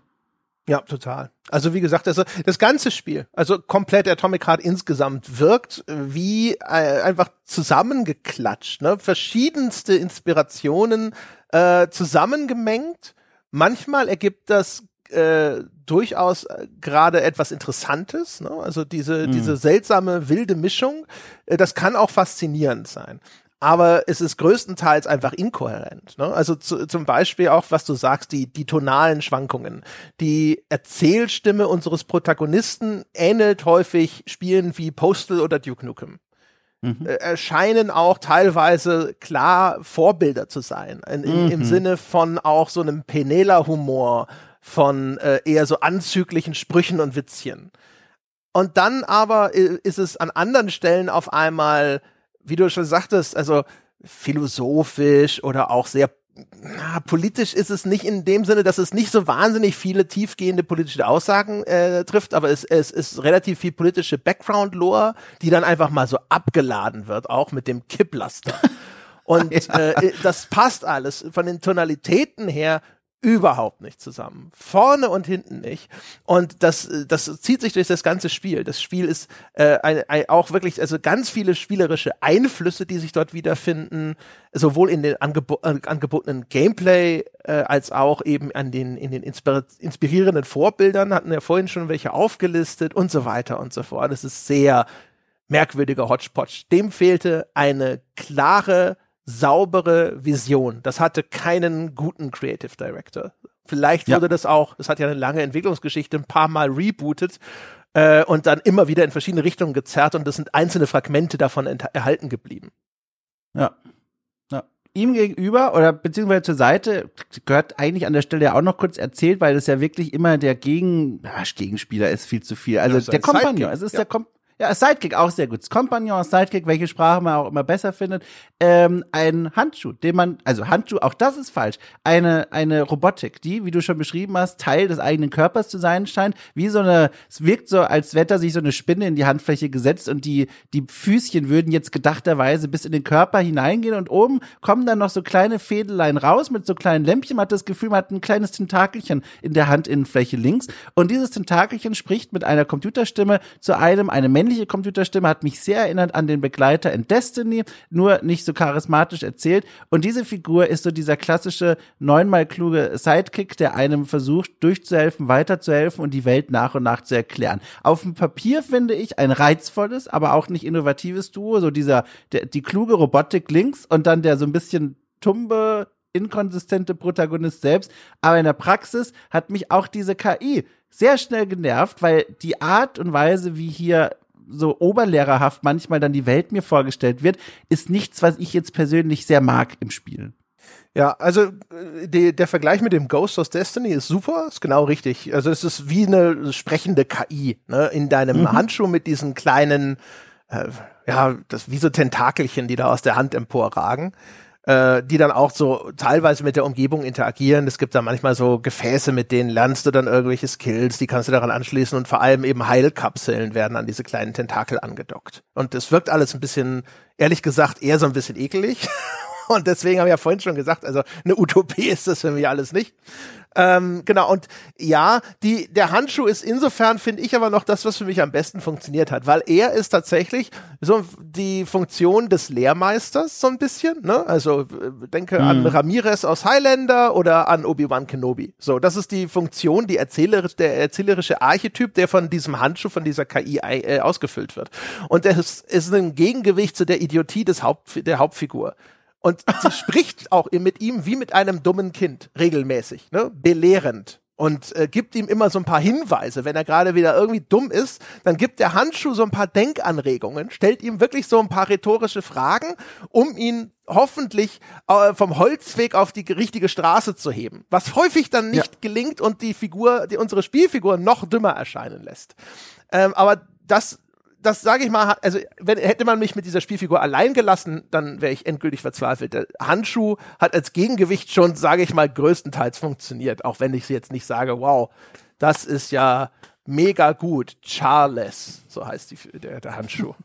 Er hatte, er hat, Charles hatte es zumindest einfacher jetzt äh, zu punkten quasi bei uns beiden, nachdem wir diese Hauptfigur kennengelernt haben. Es gibt tatsächlich zwei Dinge, die möchte ich auch loben an dieser Robotik da in der Hand. Äh, zum einen, ist nicht allwissend. Äh, manchmal betreten wir in dieser Welt Bereiche, wo der Computer in der Hand quasi sagt, ich habe keine Ahnung, wo wir sind, ich war hier noch nie, was irgendwie fast schon naiv ist als Antwort, weil man denkt, aber du bist doch eine KI, also ist da nicht irgendwo ein Ordner bei dir hochgeladen, wo du dich hier auskennst? Offenbar nicht. Das fand ich manchmal überraschend und auch nett, weil man ja, wie du beschrieben hast, diesen Lehrmeister in dieser Hand sieht und dann aber erkennt, okay, offenbar weiß sie auch nicht alles. Das fand ich nett. Und zum anderen ein kleiner Moment, der mir, auch, ich weiß gar nicht warum, obwohl ich kann es beschreiben, warum, aber es überrascht mich. Der blieb mir in Erinnerung, obwohl er nur ein Detail ist. Und zwar begegnet man im relativ früh im Spiel einer einer einer Granny, einer Grandma, die ist ja also wirklich eine Persiflage aufs 80er Action-Kino, äh, ganz kurios, auf die kommen wir auch noch zu sprechen. Und während wir mit dieser Frau sprechen, hält der Roboter den Mund und sagt nichts. Und danach fragt der Protagonist, hier, warum hast du nichts gesagt? Und darauf hat der Roboter eine Antwort parat, die mich in dem Moment schon nicht überzeugt hat. Und das Spannende ist, wir wollen jetzt noch nicht zu viel verraten, das wird vom Spiel viele Stunden später nochmal aufgegriffen, auf eine Weise, die ich jetzt so habe auch nicht sofort kommen sehen. Das hat mir toll gefallen. Das gehört zu den wenigen haben Dingen auf der Liste für dieses Spiel. Ja.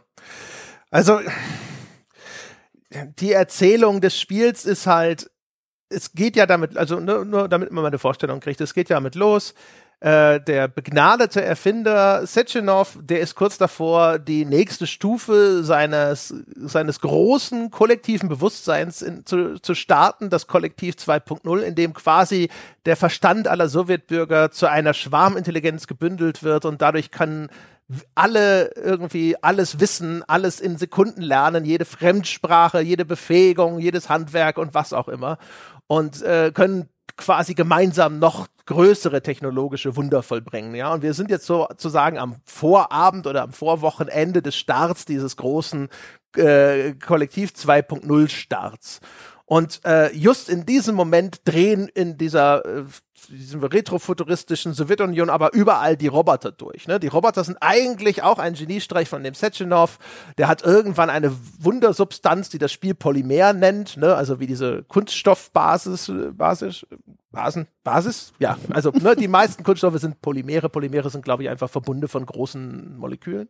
Und ähm, in, im Spiel ist Polymer aber so eine Wundersubstanz, die alles Mögliche macht, die, die, die äh, effektive Antriebe möglich macht, die äh, hochgradig fortgeschrittene Robotik möglich macht und so weiter und so fort. Das ist so eine komische ähm, Substanz, die so ein bisschen aussieht wie Uhu, ne? dieser Kleber. Wenn man mhm. den aus der Tube drückt, so muss man sich ungefähr das Polymer vorstellen. Das wabert dann manchmal hinterher sogar quer durch die Level und man kann dann da so durchschwimmen, als wären es so Röhren, die sich durch die Landschaft ziehen. Und ähm, jetzt sollen wir also als sein Ziehsohn als Agent P3 losziehen und er äh, den vermuteten Urheber dieses Roboteraufstands ausfindig machen. Ein Hacker hat vermutlich hier die Roboter umprogrammiert, damit die sich jetzt gegen die Menschen äh, und die braven Bürger dieser futuristischen Sowjetunion wenden. So, das ist der das grundlegende Szenario dieses Spiels und jeder, der schon mal irgendwann irgendeine Erzählung dieser Art gespielt hat, der wird sich denken, dass diese Idee von der äh, utopischen äh, Schwarmintelligenz vielleicht nicht so toll ist, wie alle denken. Ne? Oder, ja, ich, oder ein Buch gelesen hat, ne? Also ist ja noch älter. ja, genau. Oder schon mal vor die Tür getreten ist. also ich denke, das, das, ist jetzt kein Spoiler für niemanden, wenn ich das schon mal so ein bisschen foreshadow. Und da, das ist so grob die Handlung des Spiels. Kann man sagen, erstmal klingt ja gar nicht so schlecht, ist es aber. Also es ist halt danach, er, er ist es verworren wegen der hm. Erzählstruktur, die auch inkompetent ist, weil ähm, ja. es gibt dann hinterher ganz viele ein Netzwerk sozusagen von Winkelzügen im Schatten. Das Politbüro der Sowjetunion ist irgendwie im Spiel. Welche Rolle spielt der Sechenov, unser Ziehvater? Was, welche Rolle spielt ein verschwundener Mitgründer dieser Firma und so weiter und so fort? Und das Spiel erzählt das aber völlig unorganisch, indem es an bestimmten Schlüsselpositionen im Spiel auf einmal den Handschuh quasi einen Infodump absondern lässt, indem er uns einfach wieder einen großen Brocken dieser gesamten Hintergrundgeschichte erzählt. Völlig ohne, dass es einen vernünftigen Grund gäbe, warum er das jetzt auf einmal alles dermaßen preisgeben kann, so gebündelt und nicht schon vorher vieles davon erzählt hat. Äh, und alles reine Mauerschau. Nichts davon ist Show, es ist alles Tell. Du stehst in einem Aufzug dein, und dein Handschuh labert dich voll mit all diesen aufregenden Dingen, die du gerne gesehen hättest, die dir jetzt aber nur einfach kurz mal rübergespult werden. Und und das ist der Idealfall übrigens, möchte ich hinzufügen. Viel häufiger eigentlich war es, äh, entweder, dass in, in Sektionen, wo ich gerade damit beschäftigt war, und um Gottes Willen, dazu werden wir noch kommen, von einer Plattform zur nächsten zu springen, um mich darauf zu konzentrieren, dass diese, Dialoge oder Monologe, je nachdem, geführt wurden. Das ist nicht optimal, weil ich muss eigentlich effektiv stehen bleiben, um allem zuzuhören, aber wer macht das ganz ehrlich in diesem Moment? Und bei einer anderen Stelle dachte ich mir, entweder ist das ein Bug oder es ist jetzt der Ernst des Teams, genau das andere Extrem, statt in der Hitze des, der Action quasi mir solche Informationen abzuladen, wurde eine Passage gewählt.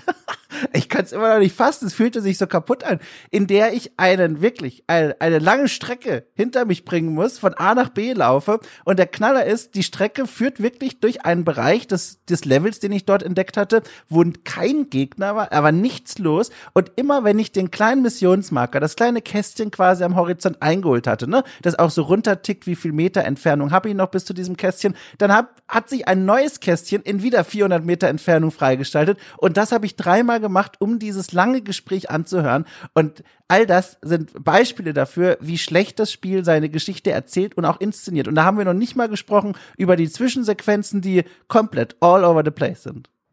Ja, genau. Ich finde vor allem auch, also man hat das Gefühl, die Verteilung der Cutscenes ist auch ein bisschen wirr. Also oder andersrum, ich habe es ja eben schon gesagt, es gibt viele Stellen, wo man das Gefühl hat, es hätte noch mal Cutscenes gebraucht und das Cutscene-Budget war aber leider schon erledigt.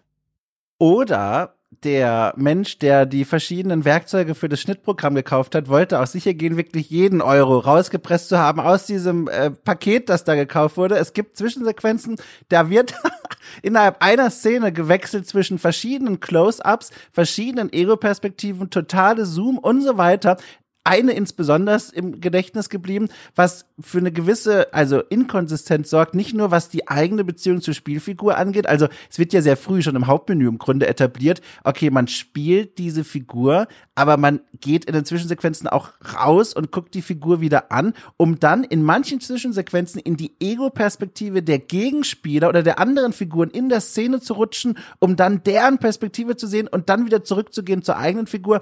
Ich fand das ganz chaotisch und habe schon lange nicht mehr so, einen, so eine inkonsistente Inszenierung in Zwischensequenzen gesehen. Das war wirklich, also komplett wirr.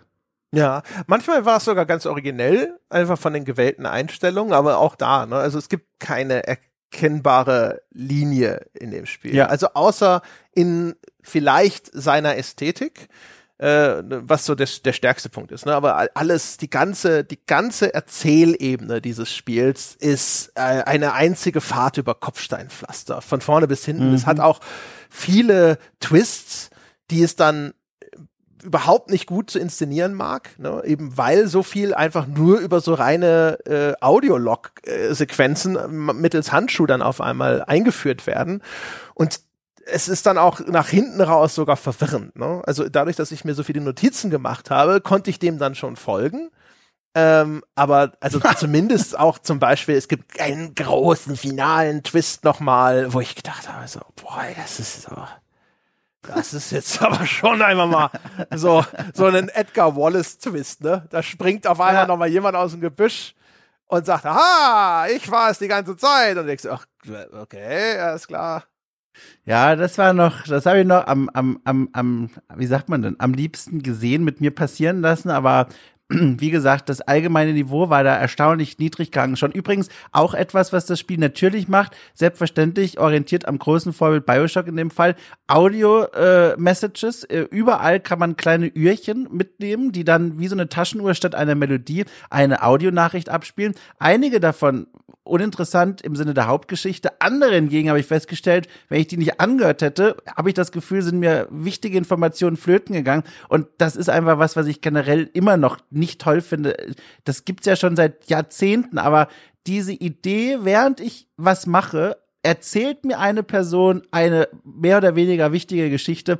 Ich verstehe nicht, warum sich das bis heute durchsetzt. Also ich kann es mir schon erklären, welche Gründe aus der Produktionssicht zum Beispiel dafür sprechen, aber im Effekt sitze ich dann vom Bildschirm und merke, dass ich einfach nur die Hälfte mitbekomme, was schade ist. Ja, also vor allem, dass es, also wenn man diese Uhren findet, äh, und aufsammelt, dann kann man den äh, das Audiolog nebenbei laufen lassen und währenddessen zum Beispiel weiter äh, Gegenstände looten in dem in der Umgebung. Wenn du diesen Moment verpasst und es im Menü auswählst nachträglich in der Datenbank, dann kannst du aus diesem Menü auf einmal nicht mehr rausgehen, ohne dass dieser äh, dieses Audiolog abbricht. Das hatten wir, ja. neulich hatten wir das schon mal, diese, genau dieses Idiotenarrangement. Ich weiß leider nicht mehr genau, wo es war. Es hat mich da schon aufgeregt, wo ich mir dachte, die Funktionalität ist sogar da. Sie ist hier nur an dieser Stelle irgendwie nicht integriert. Äh, ganz schlimm. Und ich glaube, eine Sache, die man bei der Erzählung vielleicht auch nochmal ganz deutlich unterstreichen muss, auch wenn wir schon dran langgeschliffen sind, ist, der Humor ist entsetzlich. Entsetzlich. Ja. Also, wirklich schlimm. Und ich glaube, ich, das Beispiel, das wahrscheinlich jede Rezension dieses Spiels enthält und enthalten muss, ist der, äh, der, der Nötigungskühlschrank, der in dem Spiel für Upgrades benutzt wird. Mhm. Der insbesondere diskutiert wird, weil es so eine peinliche Sequenz ist. Man hat dieses Ding, das sieht aus wie ein großer Kühlschrank, es wird benutzt vom Spiel als so einen Fabrikationsmechanismus mit einer KI versehen, einer weiblichen Stimme, wo man eigentlich die Upgrades für die Waffen und Munition und sowas produzieren lassen kann mit Ressourcen, die man in der Spielwelt einsammelt. Und jetzt hat man sich gedacht, das ist aber urkomisch, wenn dieser, diese Maschine äh, quasi ultra notgeil ist und versucht, alle Männer zu verschlingen, ja, die sich ihr nähern und die meisten bringt sie um, aber unser äh, P3, unser Agent, unser Hauptdarsteller ist so ein harter Kerl, dass er als erster ihr widerstehen kann und seitdem ist sie dann hin und weg und macht ständig lascive, lüsterne Anspielungen. Und man merkt, wie das Entwicklerteam dachte, dass das urkomisch ist.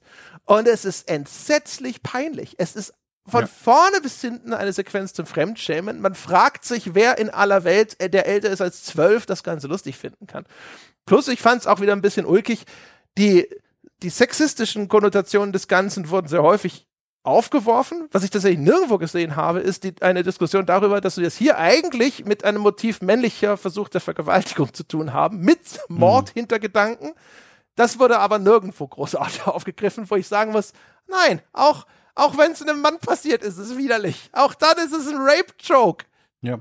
Ja, es ist, also kann, kann nur hinzufügen noch, also ich finde es auch wahnsinnig unangenehm. Es, es gibt ja auch einige Sequenzen, in denen ist dieser, ich sage einfach mal, der Upgrade-Kühlschrank, ist aber wirklich nur ein Upgrade-Kühlschrank. Das heißt, man macht ihn auf, eine relativ neutrale Roboterstimme, immer noch weiblich, aber. Habe ich übrigens auch nicht gerafft, ne? Das ist als in, im, im Mittelteil ja. des Spiels fällt das dann auf einmal weg, aber am Schluss kommt es auf einmal auch wieder wieder. Also, aber die sehen alle gleich aus.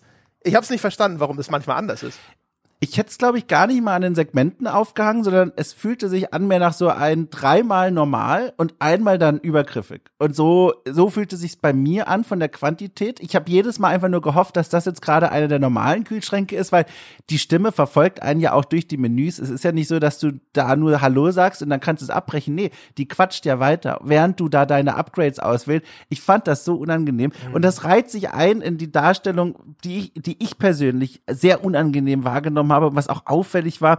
Wir haben es ja hier, wie gesagt, mit der Welt zu tun, in der die Roboter zu einer ge gewaltsamen Revolution aufrufen bzw. aufgerufen worden sind, wie die Geschichte erzählt.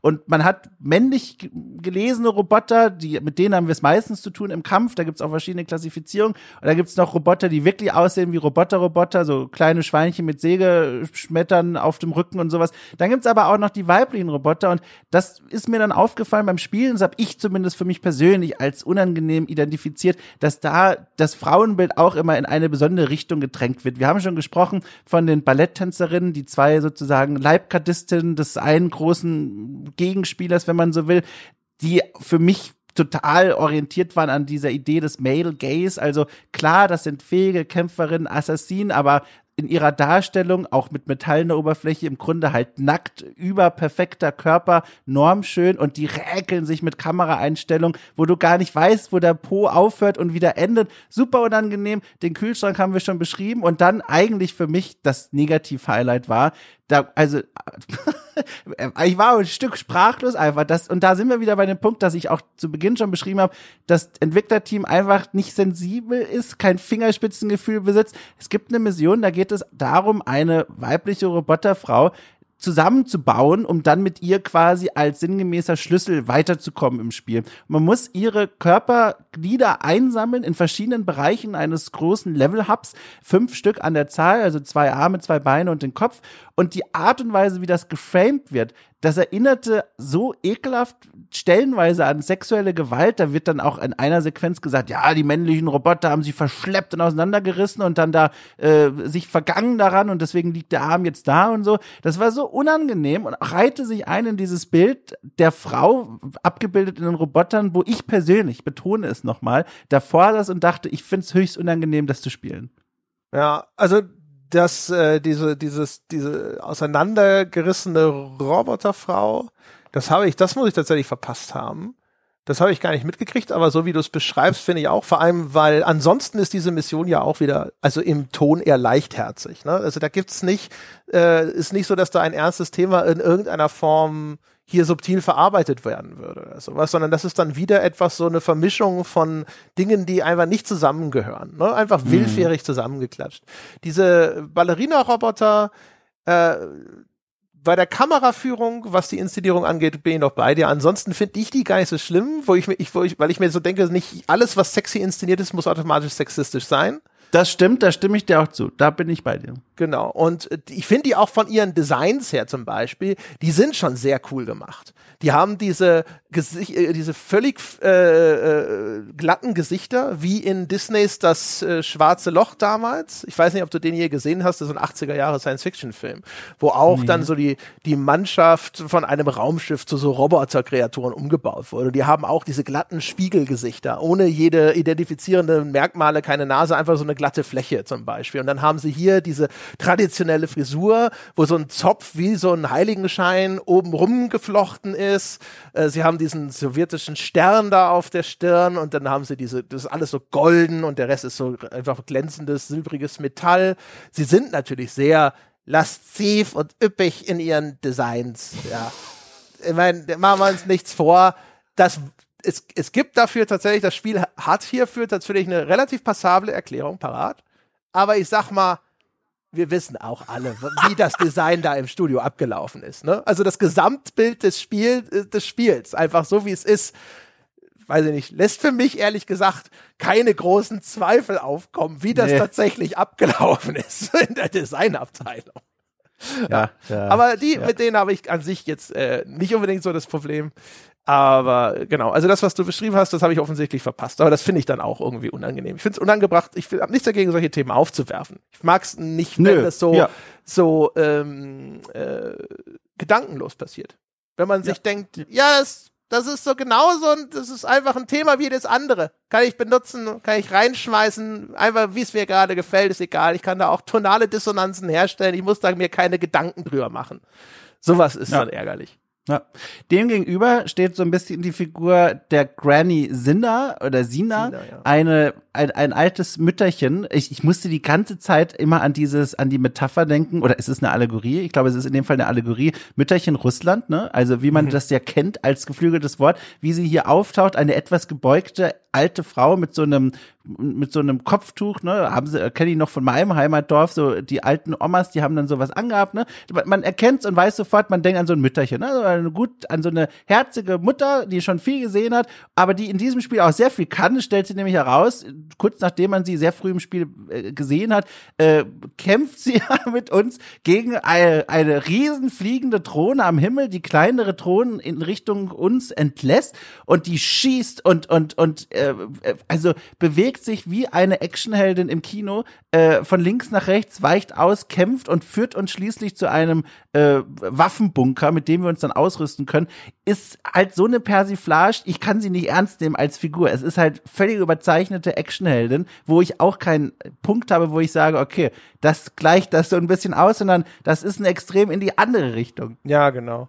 Das ist an sich übrigens so ein Ding. Also in, in so Momentaufnahmen, immer wenn man einzelne Teile dieses Spiels so herausschneidet ja. und separat betrachtet, dann werden sie auf einmal interessant. Ne? Also zum Beispiel Granny Sina ist äh, Baba Sina in, im Russischen und dann gibt äh, ist angelehnt an Baba Yaga diese Figur aus, insbesondere hat mir das Internet verraten, slawischer Folklore. Äh, Kinozuschauer kennen den Begriff Baba Yaga insbesondere aus John Wick. Mhm. Ne? John Wick wird ja, oh, Baba Yaga da, da, da, und so weiter, als sozusagen der Boogeyman äh, äh, Russlands, ist äh, in der Folklore je nach Region was anderes, aber halt eine, eine Ogerin oder sonst irgendwas, die Kinder entführt und Kinder frisst. Und die lebt unter anderem in einem Haus, das auf Hühnerbeinen durch die Gegend laufen kann. Und das wird hier alles mit der Granny Sina, mit der Baba Sina nachgespielt. Ne? Und auch mhm. diese Beziehung zu Baba Yaga, das äh, wird von ihr in einem Nebensatz fallen gelassen. Also da wird ganz viel mit, sage ich mal, russischer, im weitesten Sinne, Folklore operiert. Und genau das sind ja die Sachen, die wir uns eigentlich immer versprechen von äh, internationaler ja. Spieleentwicklung, dass all diese unterschiedlichen kulturellen Einflüsse auf einmal neue Eindrücke erschaffen, die interessant sind und in sich gekapselt und so sind echt interessante Elemente bei Granny Sina vorhanden. Aber inner, innerhalb dieses des Gesamtkontexts dieser Story ist sie halt wieder ein, eines von diesen überdrehten, idiotischen Elementen, die man nicht ernst nehmen kann, die in ein Spiel wie so ein Postal oder so reinpassen würden und die aber im Kontrast zu anderen Elementen dieses Spiels dann einfach nirgendwo zusammenpassen. Es ist wie so ein Kind, das also ein Holzspielzeug äh, das, ne, einfach der, es will das eckige Ding durch das runde Loch pressen. Und es, es, es wird es tun, egal was mit dem Holzspielzeug passiert. Ja, diese Segmentierung, wo das Spiel punktet, das ist ein äh, super interessanter Gedanke und eine Beobachtung, die ich im Vorfeld auch gemacht habe. Es gibt auf YouTube einige Videos, die ausgewählte, auch kurze Szenen des Spiels zeigen und das gefeilt wird von den Leuten, die auch, die auch wirklich nur offenbar diese Szene dann jeweils zu sehen bekommen haben.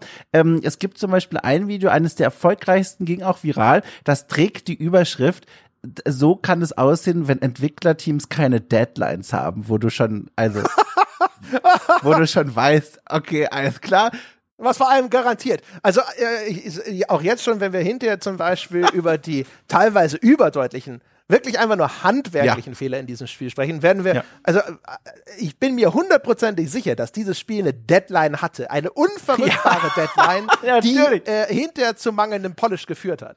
Ja, aber ganz deutlich, da gibt's ja wirklich viele, also Beobachtungen, aber genau, also jedenfalls, die Überschrift, die ist ja fast wie so eine paradiesische Vorstellung, wird hier aufgebaut von einem Entwicklerteam, das einfach nur aus Leidenschaft heraus gearbeitet hat und sich Zeit genommen hat. Auch für diese Sequenz, die dann in einem beiliegenden Video gezeigt wird. Und das ist tatsächlich eine der, finde ich, immer noch stärksten Sequenzen im Spiel, was schon viel gesagt ist. Und zwar ist es so eine Art Traumsequenz, in der man mitten im Spiel sich befindet. Eine, eine Welt, die völlig losgelöst ist von dem Roboterchaos, in dem man sich in den Stunden davor und danach bewegt hat. Eine Welt, in der man in, aus einem kleinen Haus heraustritt und dann plötzlich läuft über einen kleinen Spielplatz und um einen herum einige Szenen, die teilweise ziemlich bizarr sind, eingefroren wurden. Man sieht einen Bomber, der Bomben abwirft, die Bonbonfarben sind. Äh, man sieht skelettierte Menschen, die an einem Tisch sitzen, offenbar gerade ein Kaffeekränzchen gehalten haben. Und dann, um das Ganze noch bizarrer zu machen, in der Umgebung herum sind Äpfel verteilt, wie in so einem Crash Bandicoot Jump, äh, Jump'n'Run, mhm. die man einsammeln kann, muss, Fragezeichen. Und dann läuft man so durch diesen Level. Und dann, wenn man vielleicht noch genau hinguckt, sieht man auch, wenn man in dieser Traumsequenz an eine Wand springt, und die eigenen Hände und Arme sieht, sieht man, dass man so eine Art Yeti-Skin plötzlich hat. Und äh, ja, ich dachte immer, man hätte wäre ein Häschen. Ja. Ich fand das aus wie so Häschenpfoten. Weißt du, wo er, also ich, hast du geguckt, woher das kommt? Ich habe dann, weil ich konnte das nicht einordnen, was das soll, und da habe ich versucht, mal zu wühlen und habe dann entdeckt, es gab mal offenbar ein kleines Prototyp-Video, wo gezeigt wurde, ein Rendering von einer Figur, die so ein bisschen die Grafik-Engine demonstrieren sollte und wie toll das aussieht. Und da wurde ein Yeti quasi gerendert, der mit einem Kopf, äh, mit einem Apfel auf dem Kopf durch so eine Wiese läuft. Und das war ein Running. Das habe ich gesehen. Ja, genau. Und das war so ein Running Gag der Community irgendwann. Und dann haben sie das halt da eingebaut. Und das ist halt auf eine Weise cool cool. Aber wenn man dann den Zusammenhang sieht, denkt man vor allem in dieser Traumwelt nach diesem zugegebenermaßen ersten coolen Moment, dass hier alles so eingefroren ist, scheiße, ich muss schon wieder von A nach B springen. Das war, aber ich mir gedacht, ich muss jetzt tatsächlich selbst in dieser Traumsequenz mehrere Sprünge mit der ungenauen Kamera schaffen. Ich drehe völlig durch. Und das ist ein schönes Beispiel dafür.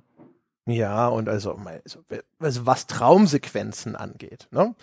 Ist das äh, noch nicht mal in den obersten Ja. 20 Prozent, was Qualität angeht. Sagen wir mal ehrlich. Ne? Also unser, unser Held, der Ja. war offensichtlich in, weiß ich nicht, in irgendeinem Krieg, irgendeinem Kampfeinsatz und äh, hat dann sein Gedächtnis verloren und in diesen Traumsequenzen sind Erinnerungen an diesen Krieg verarbeitet. Und wenn ich mir das dann anschaue, dass das zu so einem Alice in Wunderland Ding gemacht wird, ist ehrlich gesagt, also auch da wieder, das ist eigentlich ziemlich äh, schwaches, plagiiertes, äh, äh, äh, eine plagiierte Ästhetik, was, was einem da begegnet. Wenn ich das vergleiche mit einem zum Beispiel Psychonauts 2, sieht das kein Land. Ne? Also das ist keine Ja. große Leistung. Aber im Kosmos des Spiels dachte ich mir, ah, guck mal, das, das gucke ich mir jetzt mal gerne an. Also das ist ein Vorteil dieses Schlingerkurses des Spiels. Es ist sehr abwechslungsreich. Ne? Es hat äh, diese Passagen, es hat äh, extrem ausladende, explorative Elemente. Gerade der Anfang des Spiels ist, weiß ich nicht, fast schon, wenn man das wirklich äh, ein bisschen auskostet, so anderthalb Stunden oder so Walking Sim. Also es ist ewig, bis es wirklich losgeht in diesem Spiel. Es lässt sich wahnsinnig viel Zeit. Äh, äh, hat auch zwischendrin immer wieder Momente, wo, wo du sehr weite und sehr lange einfach nur erforschen kannst, diese Spielumgebung, wo du ganz viele Terminals aufrufen kannst und irgendwelche Nachrichten lesen kannst von Arbeitern äh, hier in diesem oder jenem Komplex und so weiter und so fort, so wie man das zum Beispiel halt auch aus Fallout und so weiter kennt. Es gibt ähm, optionale Puzzle-Dungeons in dem Spiel, wenn in einem späteren Bereich, es fängt zum Beispiel auch linear an und transformiert dann auf mal einmal in einen Open-World-Bereich. Abgefahren. Äh, Völlig abgefahren. Ne? So ein bisschen ähnlich wie God of War, halt nur auch wieder ein inkompetentes God of War. Äh, Bereiche, in denen es anscheinend eine Art Stealth-Gameplay äh, sich wünscht oder vorstellt, das überhaupt nicht funktioniert und keinen Sinn ergibt und so weiter und so fort. Und, aber gerade diese wilde Mischung, ich habe es ja schon mal gesagt, sie ist größtenteils ist sie eine Belastung, aber sie sorgt auch dafür, dass das durchaus interessant ist. Es, es hat immer Momente, die wirklich gut sind. Es hat Highlights und es hat insgesamt so dieses Gefühl von, es wird nicht langweilig, es wird nur so mühsam. Ne? Das, der, der, der Fortschritt ist teilweise so verhackstückt durch handwerkliche Fehler, dass man einfach Mhm. keine Lust mehr hat. Ne? Aber es bleibt echt interessant. Ich habe auch gemerkt, gerade bei dem Punkt, das ist wirklich eine subjektive Geschichte, wie man das jetzt wahrnimmt, als Pacing-Killer oder eben als angenehme Überraschung und eine Herausforderung, die man nicht kommen sah. Da gibt's ein, zwei, drei, vier Beispiele, die mir da sofort einfallen. Ich will mal eins kurz nennen, um das zu illustrieren. Ähm, am Ende des großen offenen Hubs, den man dann da betreten kann, es ist so eine Art Walddorflandschaft, ein weitläufiges Gebiet, auch mit einem kleinen See, kann man schon eine ganze Weile lang rumlaufen, auch sehr lang gestreckt. Da gibt es einen Zug und das ist der Ort, wo uns die Hauptgeschichte hinbringen will. Da heißt es, wir müssen diesen Zug besteigen und mit diesem Zug von Punkt A zu Punkt B fahren. Das soll alles automatisch passieren. Unsere Aufgabe ist es nur, diesen Zug zu betreten. Und dann bin ich da hingegangen und kam zu einem Art äh, Servierroboter, der da arbeitet oder gearbeitet hat, bevor die Welt in, auf eine gewisse Weise untergegangen ist, beziehungsweise die virtuelle Sowjetunion. Und dann sagt er, naja, äh, braucht ein Ticket. Und dann dachte ich mir, ach, guck mal, das ist ja, irgendwie ist es ja nett. Es nervt mir auch ein bisschen, aber es ist ja auch nett, dass dieser Roboter in seiner Stupidität immer noch festhält an den Regeln einer Gesellschaft, die gerade überworfen wurde. Und dann sagt der Roboter, so, hol dir bitte ein gültiges Ticket. Und dann macht das Spiel was, wo ich mir dachte, ich muss sowas nie wieder sehen, aber ich sehe es direkt hier wieder. Es werden jetzt fünf, fünf Orte markiert, wo ich wusste, okay, Wahrscheinlich ist es nur einer von den Orten, wo das richtige Ticket liegt. Und wahrscheinlich ist es der Ort, der am weitesten entfernt liegt. Trotzdem bin ich wie so ein Tölpel zu allen dieser fünf Stellen gelaufen. Gab es dann oft noch so kleine Kämpfe gegen die Roboter. Über die Kämpfe müssen wir auch noch sprechen. Und habe dann die Tickets eingesammelt schließlich. Äh, ein Ticket. Bin dann mit dem Ticket endlich zurückgelaufen zum Roboter. Dann guckt er sich das an und sagt, oh, das Ticket ist leider abgelaufen. Können Sie nicht mitfahren. Und dann verlangt er wirklich, dass man wieder zurückkehrt in die Welt und an einer anderen Stelle eine Art Monatsticket abholt von einer Person, die sie nicht mehr braucht, weil die Person nicht mehr lebt. Und das habe ich dann festgestellt in der Rezeption da draußen. Es gibt Leute, die saßen davor und dachten, boah, das ist ja genial. Das ist ja eine Persiflage auf klassische Quests und sowas. Da wird man quasi zum Nachdenken gebracht, was für ein Game Design man sonst so erlebt. Ich saß davor und habe geschrien, ich will einfach nur mit diesem Zug hier wegfahren. Das ist furchtbar. Das nimmt so das Tempo raus. Das macht mir mir keinen Spaß, ich will das nicht. Und das ist ein Punkt, glaube ich, da kann man später im Gegensatz zu den technischen Problemen sagen, die einen glauben, glaube ich, schmunzeln darüber, machen das mit, die anderen sagen, um Gottes Willen, lass mich weiterfahren. Das glaube ich auch. Also es gibt eine Reihe von Sachen, die sind sicherlich perspektivabhängig. Ne? Also zum, ich habe es zum Beispiel für mich untypisch in vergleichsweise kurzen Sessions gespielt, um genau dem zu begegnen, weil es immer wieder innervierende Dinge tat. Und wenn ich das in einem großen Block am Stück spielen sollte, dann wäre ich, na, ich habe gemerkt, nach drei Stunden war es mir so verlitten, wenn ich dann mich da weiter durchwürge oder sowas, dann ist der gesamte weitere Eindruck eingefärbt, egal ja. was es da macht. Und deswegen habe ich es extra aus, portioniert, um ihm dann die faireste Chance zu geben, die ich ihm geben konnte. so. Ähm, weil ich schon gesehen habe, dass es sich ernsthaft bemüht ne? und dass es Dinge machen will und sich, sich bemüht, vielfältig zu sein. Aber die Sache zum Beispiel, ähm, die habe ich, das ging mir genauso wie dir. Anderes Beispiel, äh, das wir vorhin schon genannt haben, es gibt diese Mission, da ist ein weiblicher Roboter zerlegt worden und jetzt musst du ihre fehlenden Körperteile wieder einsammeln. Und dann macht das Spiel über die Aussagen der Hauptfigur so ein Scherzchen darüber dass das ja jetzt äh, wohl hoffentlich nicht euer Ernst ist. Das, er soll doch jetzt wohl hoffentlich nicht rumlaufen und diese fünf Dinge da einsammeln. Und das ist erkennbar gemeint als so ein die vierte Wand durchbrechender Meta-Joke, der sich an den Spieler richtet. Ne? Jetzt spricht diese Spielfigur direkt äh, an uns, äh, ne? wendet sich an uns, den Spieler, und signalisiert, wir sind im gleichen Boot. Ich habe auch keinen Bock, jetzt das einzusammeln. Als er das gemacht hat, habe ich gedacht, aha, der Entwickler erkennt, dass das jetzt Spieldesign aus der Steinzeit ist und dass ich keine Lust habe auf diesen Bullshit. Er wird es also ja. nur antäuschen, aber dann wird er sagen, alles klar, das war's. Aber Pustekuchen. Nein, ja. sie ziehen das durch. Du wirst schön alle fünf Teile einsammeln bei dieser Schnitzeljagd. Und da habe ich gedacht so, nein, das ist, das ist völlig idiotisch. Du darfst, du, nur weil du ein Scherzchen drüber machst, dass du weißt, dass das scheiße ist, hört's nicht auf, scheiße zu sein. Ja. Auch ganz schlimm, ne? Auch strukturell. Immer, dann geht man wohin, dort gibt's Kämpfe, auch dann großen Finalkampfzeug einsammeln, zurücklaufen. In der Halle, in der großen Haupthalle, wo man diese Figur nach und nach zusammensteckt, sind wieder die Gegner natürlich nachgespawnt. Die kommen dann auch noch mal in ein, zwei zusätzlichen Wellen, wenn man Pech hat.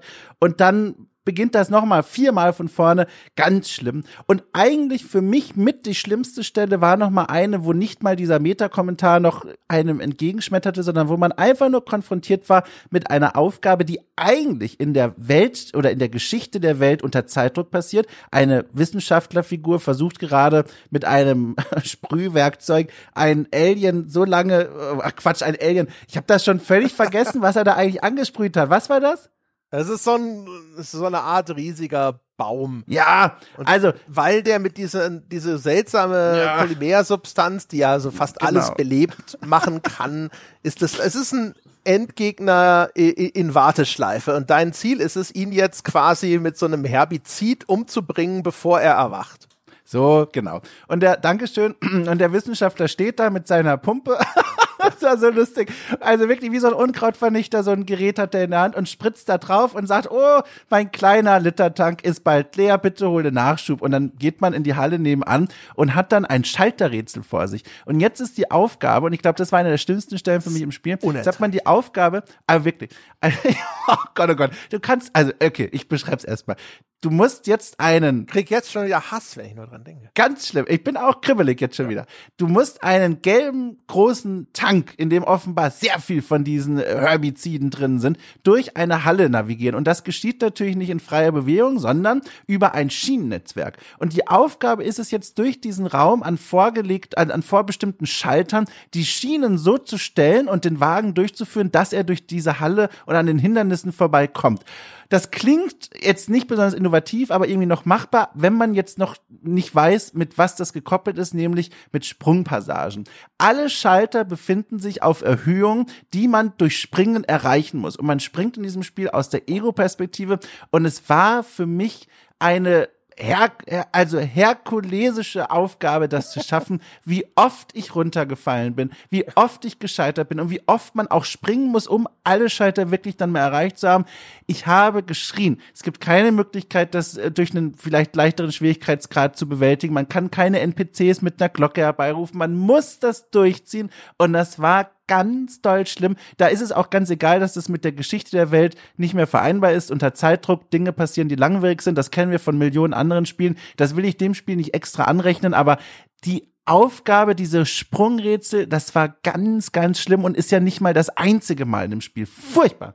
Es vor allem, also erst, also erstens, Sprungpassagen in Ego-Shootern oder in Ego-Perspektivspielen grundsätzlich heikel. Ne? Kann Verboten, gelingen, wenn ja. du Mirror's Edge bist. Meistens ja. geht's schief. Meistens ja. geht's schief. So auch hier. Und also wirklich, also es gibt zwei Passagen in dem Spiel, die ich wirklich abgrundtief gehasst habe und das ist die eine davon, weil ich weiß, welche die andere ist dann übrigens. Ja, ich, ich vermute es. Also und weil und ich habe es ja vorhin schon auch gesagt, hier vermischt sich ein ist sowieso schon keine gute Idee mit ernsthaften handwerklichen Fehlern. Hier sind mhm. Hitboxen, ne, die unsichtbaren Umrandungen der dreidimensionalen Objekte, die dem Computerspiel sagen, hier kann die Figur drauf stehen und hier kann sie nicht drauf stehen, da fällt sie durch. Ja, die sind nicht sauber ausgearbeitet. Was dazu führt, dass ich zum Beispiel an der Stelle, wo so eine rotierende Plattform gewesen ist, und dann konnte ich logischerweise annehmen, dass ich dort einfach rüberlaufen kann. Das ist einfacher, simpler, als drauf zu springen. Aber weil die Hitbox nicht sauber ausgearbeitet war, hat mich das Ding einfach wie so ein großer Rührstab runtergeschubst. Und dann Und das bedeutet immer in dieser Sequenz, du musst zurück an den Anfang dieses Hindernisparcours und ihn komplett neu durchlaufen.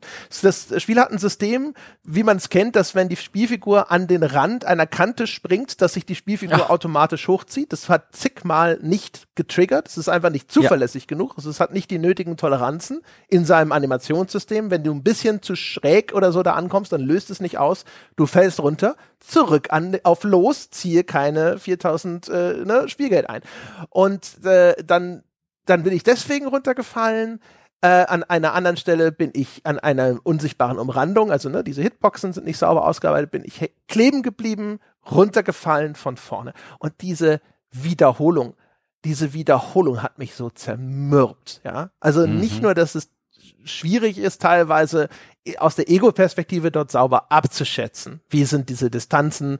Wo kann ich landen? Meine Spielfigur hat keinen so gut ausgearbeiteten Schatten, keine so gut ausgearbeitete Physis, dass ich, dass ich das gut und intuitiv leisten könnte, sondern muss ständig irgendwie nachjustieren bei diesen Sprungsequenzen. Und dann aber noch zusätzlich diese handwerklichen Fehler.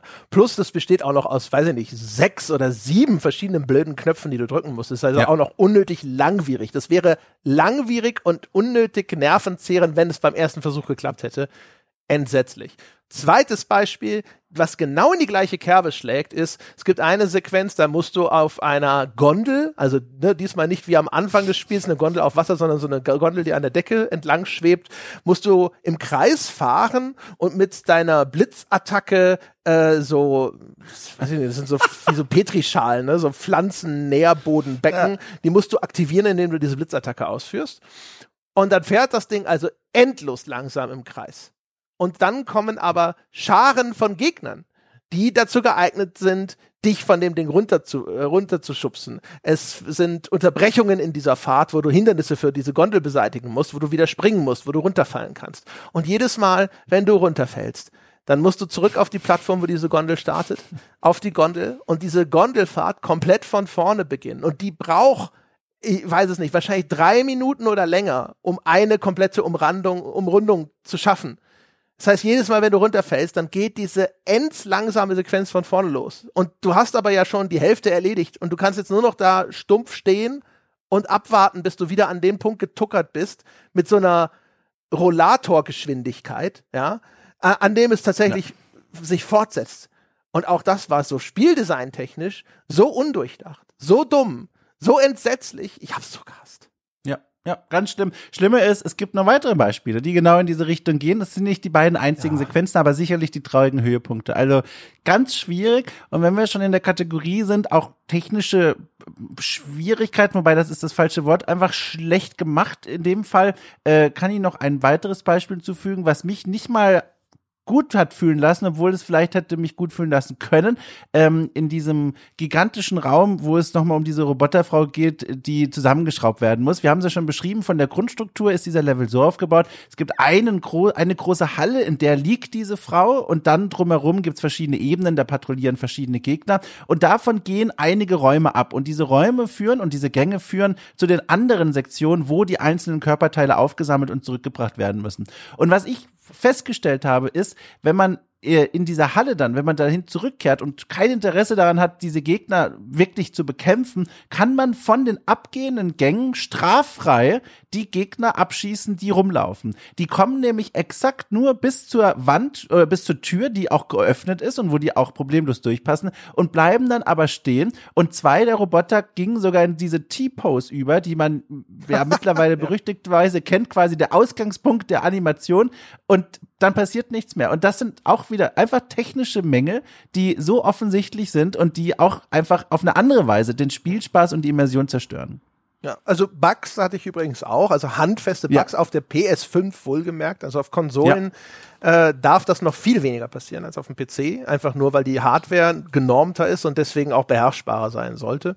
Und ja. ich hatte also ich hatte, ich hatte Abstürze von dem Spiel, jetzt nicht irre mhm. viele, zwei Stück.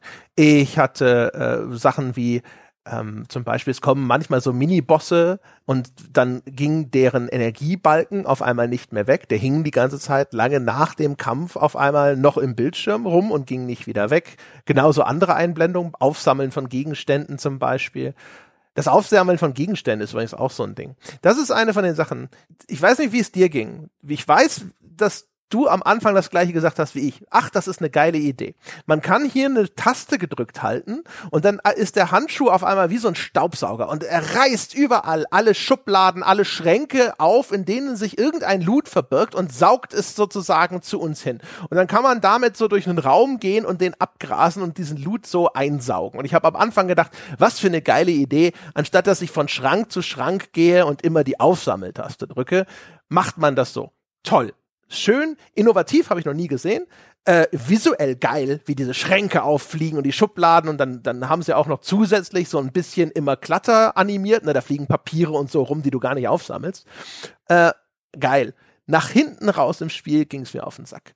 Weil natürlich, dadurch, dass du dadurch eine viel höhere Frequenz hast, wie schnell du Loot einsammeln kannst, haben sie den Loot viel, viel kleinteiliger verteilt. Und das heißt, du gehst trotzdem hinterher, wenn du, wenn du wirklich vernünftige Ressourcen mitnehmen willst, quälend langsam durch diese Räume und saugst und saugst und saugst und dann funktioniert es auch einfach nicht zuverlässig genug. Du, du willst da einfach mal schnell drüber saugen, aber dann siehst du ständig, oh, da ist, äh, da ist aber immer noch das Aufsammelsymbol. Weil du musst lange genug auf diesem Aktionspunkt bleiben, der saugt dann eben manchmal drei, manchmal auch nur einen Gegenstand raus. Aber wenn du nicht lange genug verweilst, ja, dann kriegst du nicht alle. Und dann bleibt eben dort eine Markierung erhalten, die dir sagt, du hast doch nicht alles aufgesammelt. Äh, manchmal musst du dreimal nach links und rechts irgendwie nachkorrigieren, bis endlich dieses Objekt reagiert. Und etwas, was ich auch eigentlich für eine super Idee halte, auf dem Papier in der Umsetzung wieder mühselig geworden. Ja, also im Grunde gleiche Erlebniswelt wie du, nur etwas anders von den Schwerpunkten her. Ich finde, das ist für mich eigentlich mit einer anderen Sache das beste Feature des Spiels und auch der Hauptgrund, warum ich also einigermaßen manchmal gern gespielt habe, weil das wahnsinnig befriedigend inszeniert ist. Die Schubladen, die man da überwiegend aufreißt, die fühlen sich sehr schwer an. Man hat auch das Gefühl, man, man kramt hier richtig durch. Es fühlt sich an, als würde man hier wirklich Gegenstände irgendwie einsammeln und anziehen und ansaugen. Die Sachen haben ein Gewicht in der Welt. Die Schubladen sind, wenn sie nicht komplett leergeräumt sind, auch nur halb geöffnet oder die Spinde nur zu drei Viertel geöffnet. Ist mühsam nach hinten raus, bin ich vollkommen bei dir, aber mich hat das im in Gänze nicht so sehr gestört wie gefreut. Ich habe äh, mir dabei gedacht, das fühlt sich alles so schön haptisch an. Genauso auch ähm, wie die Aufsätze der Waffen. Das ist mein zweites äh, Lieblingsfeature. Man merkt schon, wenn es so kleinteilig wird, ich musste ein bisschen suchen, um was für meine Positivliste zu finden. ähm, und zwar, die sind so schön haptisch. Man hat die Möglichkeit für die eigenen Waffen Aufsätze zu installieren und Upgrades sich zu besorgen und zu installieren, die dann ermöglichen, Elementarschaden anzurichten. Und das wird kommuniziert im Spieldesign über über kleine Fläschchen, die man anschraubt an die Waffen. Und das war so schön haptisch. Das mochte ich total. Man hat dann eine Axt zum Beispiel, eine der zentralen Waffen in dem Spiel, ähm, und die hat dann so, so einen kleinen Anschluss, den man upgraden kann dafür. Und dann zieht wirklich die Figur ein kleines Fläschlein aus dem, aus dem Revers oder was und schraubt die dann an die Waffe an. Das kann man sehen und dann wird die da auch eine Weile lang, einige Angriffe lang funktionieren und dann fällt sie wieder ab. Und das ist so schön haptisch und so, so schön nachvollziehbar und Technologie, die irgendwie quatschig, futuristisch, aber auch doch so grounded und nachvollziehbar ist. Das hat mir gut gefallen. Die beiden Dinge nehme ich auf so einer spielmechanischen Ebene als sehr befriedigend mit. Das ist, äh, also Haptik habe ich tatsächlich auch auf meiner Liste als positives Element. Äh, genau auch sozusagen in, also jetzt bei dem Aspekt, ne, dass du da dieses Raussaugen, habe ich ja schon beschrieben, das macht was her, das, äh, das sieht cool aus. Auch zum Beispiel, es gibt ganz viele Türen, die sind verschlossen wie durch so eine, äh, wenn man, es gibt so diese Dinger, die bei Falschparkern an die Reifen montiert werden. Ich weiß gar nicht, ob es mhm. das hierzulande gibt. Ich kenne das nur aus Filmen. Ne? Diese großen gelben Metallblöcke, die da an das Vorderrad geschraubt werden, um dir zu sagen, so, dein Auto ist jetzt quasi konfisziert, bis du deine Strafe bezahlt hast und dann wird es wieder abgemacht. Und sowas hängt hier an den Türen.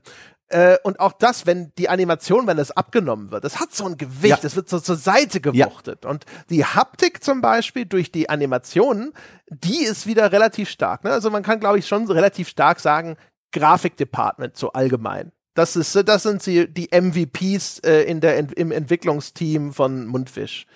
Mm. Aber auch bei denen zum Beispiel, es gibt wie viele verschiedene Minigames für das Öffnen von Türschlössern?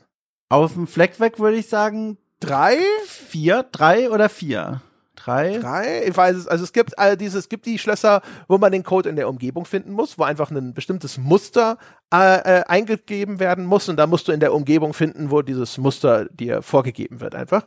Dann gibt es äh, einen so ein, so ein Spielchen, wo bunte Punkte umorangiert werden müssen, natürlich wieder nach strikten Vorgaben, wie so ein Verschiebepuzzle, bis die mit den entsprechend korrespondierenden Schließmechanismen überlagern und dann kannst du dadurch das Schloss öffnen und dann gibt's noch eins, das ist einfach ein Reaktionsspiel, da läuft ein roter Punkt im Kreis und du musst ihn immer dann über dem Schließmechanismus musst du drücken und der geht immer schneller und der wechselt immer die Richtung und dann musst du das halt einfach im richtigen Moment abpassen, du hast irgendwie 25 Sekunden dafür. Das sind zumindest die drei, die mir einfallen.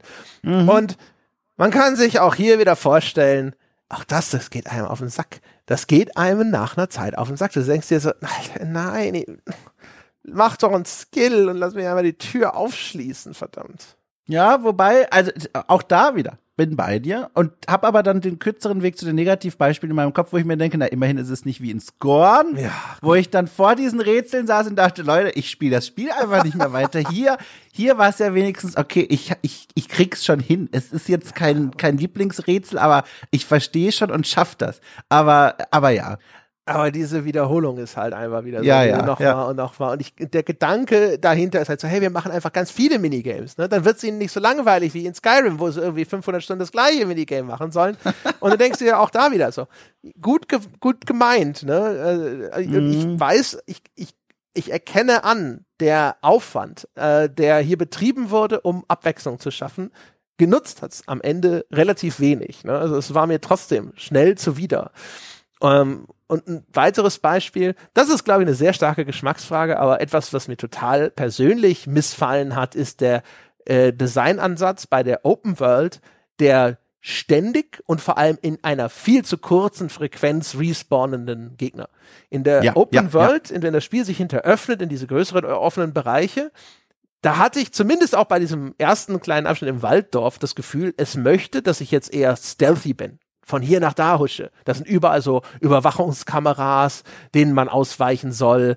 Äh, man hat so eine Scan-Funktion und so weiter, wo man die, ne, also so ein bisschen sehen kann, ah, da ist hier die Überwachungskamera schon, da muss ich hier hinten ein bisschen außenrum und hier an den Roboter vielleicht anschleichen. Es gibt auch so einen Takedown-Move mit einem, mit äh, hier Quicktime-Event, wo man dann den Roboter heimlich ausschalten kann und sowas. Aber es ist alles Bullshit. Das Beste, was du in dem, in dem Segment des Spiels machen kannst, ist, du rennst einfach durch. Du nimmst die Beine in die Hand, du nimmst dir, äh, holst dir dein Speedy Domsales Plakat ja, und Autogrammkarte aus dem Regal, steckst es in deinen Rucksack, küsst es nochmal mit einem sehnsüchtigen Blick und dann los, ja. Dann los, du rennst einfach von Haus zu Haus und es ist so unbefriedigend. Du spielst einen Shooter. Du willst shootern, aber das Spiel lässt sich nicht, weil es einfach dumm ist, in dem Moment sich das wie einen Shooter zu spielen, sondern du, du rennst einfach von A nach B, du nimmst an Loot mit, was du brauchst, oder du kannst es auch einfach komplett liegen lassen. Also wenn das damit losgeht mit der Open World, ist wirklich am besten zu sagen, fuck diesen Abschnitt. Ich gehe aber weiter bis dahin, wo das Spiel wieder gut wird. Ja, ja, genau, ja. Da habe ich mir auch aufgeschrieben, ich habe auch noch eine Sache, die ich auch an dieser Stelle vielleicht loswerden will. Eine, eine ständige Begleitung in dieser Welt ist ja, wie so oft jetzt erstmal der Soundtrack, die Musik. Da ist mir was aufgefallen, was mich total gestört hat. Man sagt ja gerne, Soundtrack bemerkt man erst, wenn er schlecht ist. In dem Fall, für mich stimmt es leider. Auch da habe ich gesehen, Leute fanden das toll da draußen, aber für mich ganz schlimme Dissonanz, was der Soundtrack macht und will. Wir haben im Grunde drei verschiedene Musikrichtungen, die sich im Soundtrack abwechseln. Zum einen haben wir klassische Musik, viele klassische Stücke, die auch Leute kennen, die jetzt nicht jeden Tag vom Klassikradio sitzen. Die erzeugen gerne einen schönen Kontrast zu dem, was man sieht, wenn da eine klassische Musik im Hintergrund zu hören ist, während eines großen Kampfes oder wenn man durch zerstörte Laborgänge läuft. Das ist ein Kontrast, der ist schön. Das ist auch nichts, was man noch nie vorher woanders gesehen hat, aber das ist ein, ein cooles Bild. Dann gibt es noch so Elektro-Synth-Pop, der wird gerne gespielt in irgendwelchen Bosskämpfen, die es auch in dem Spiel gibt. Und dann gibt es noch ich glaube, ich habe nur ein Stück gehört. Wahrscheinlich gibt's noch mehr, aber ein Metal-Stück à la Doom. Das ist dann wohl das Ding von Mick Gordon, den man also hoffentlich nicht nur wegen des Namens in das Team reingeholt hat, um zu sagen, wir haben mit Mick Gordon zusammengearbeitet.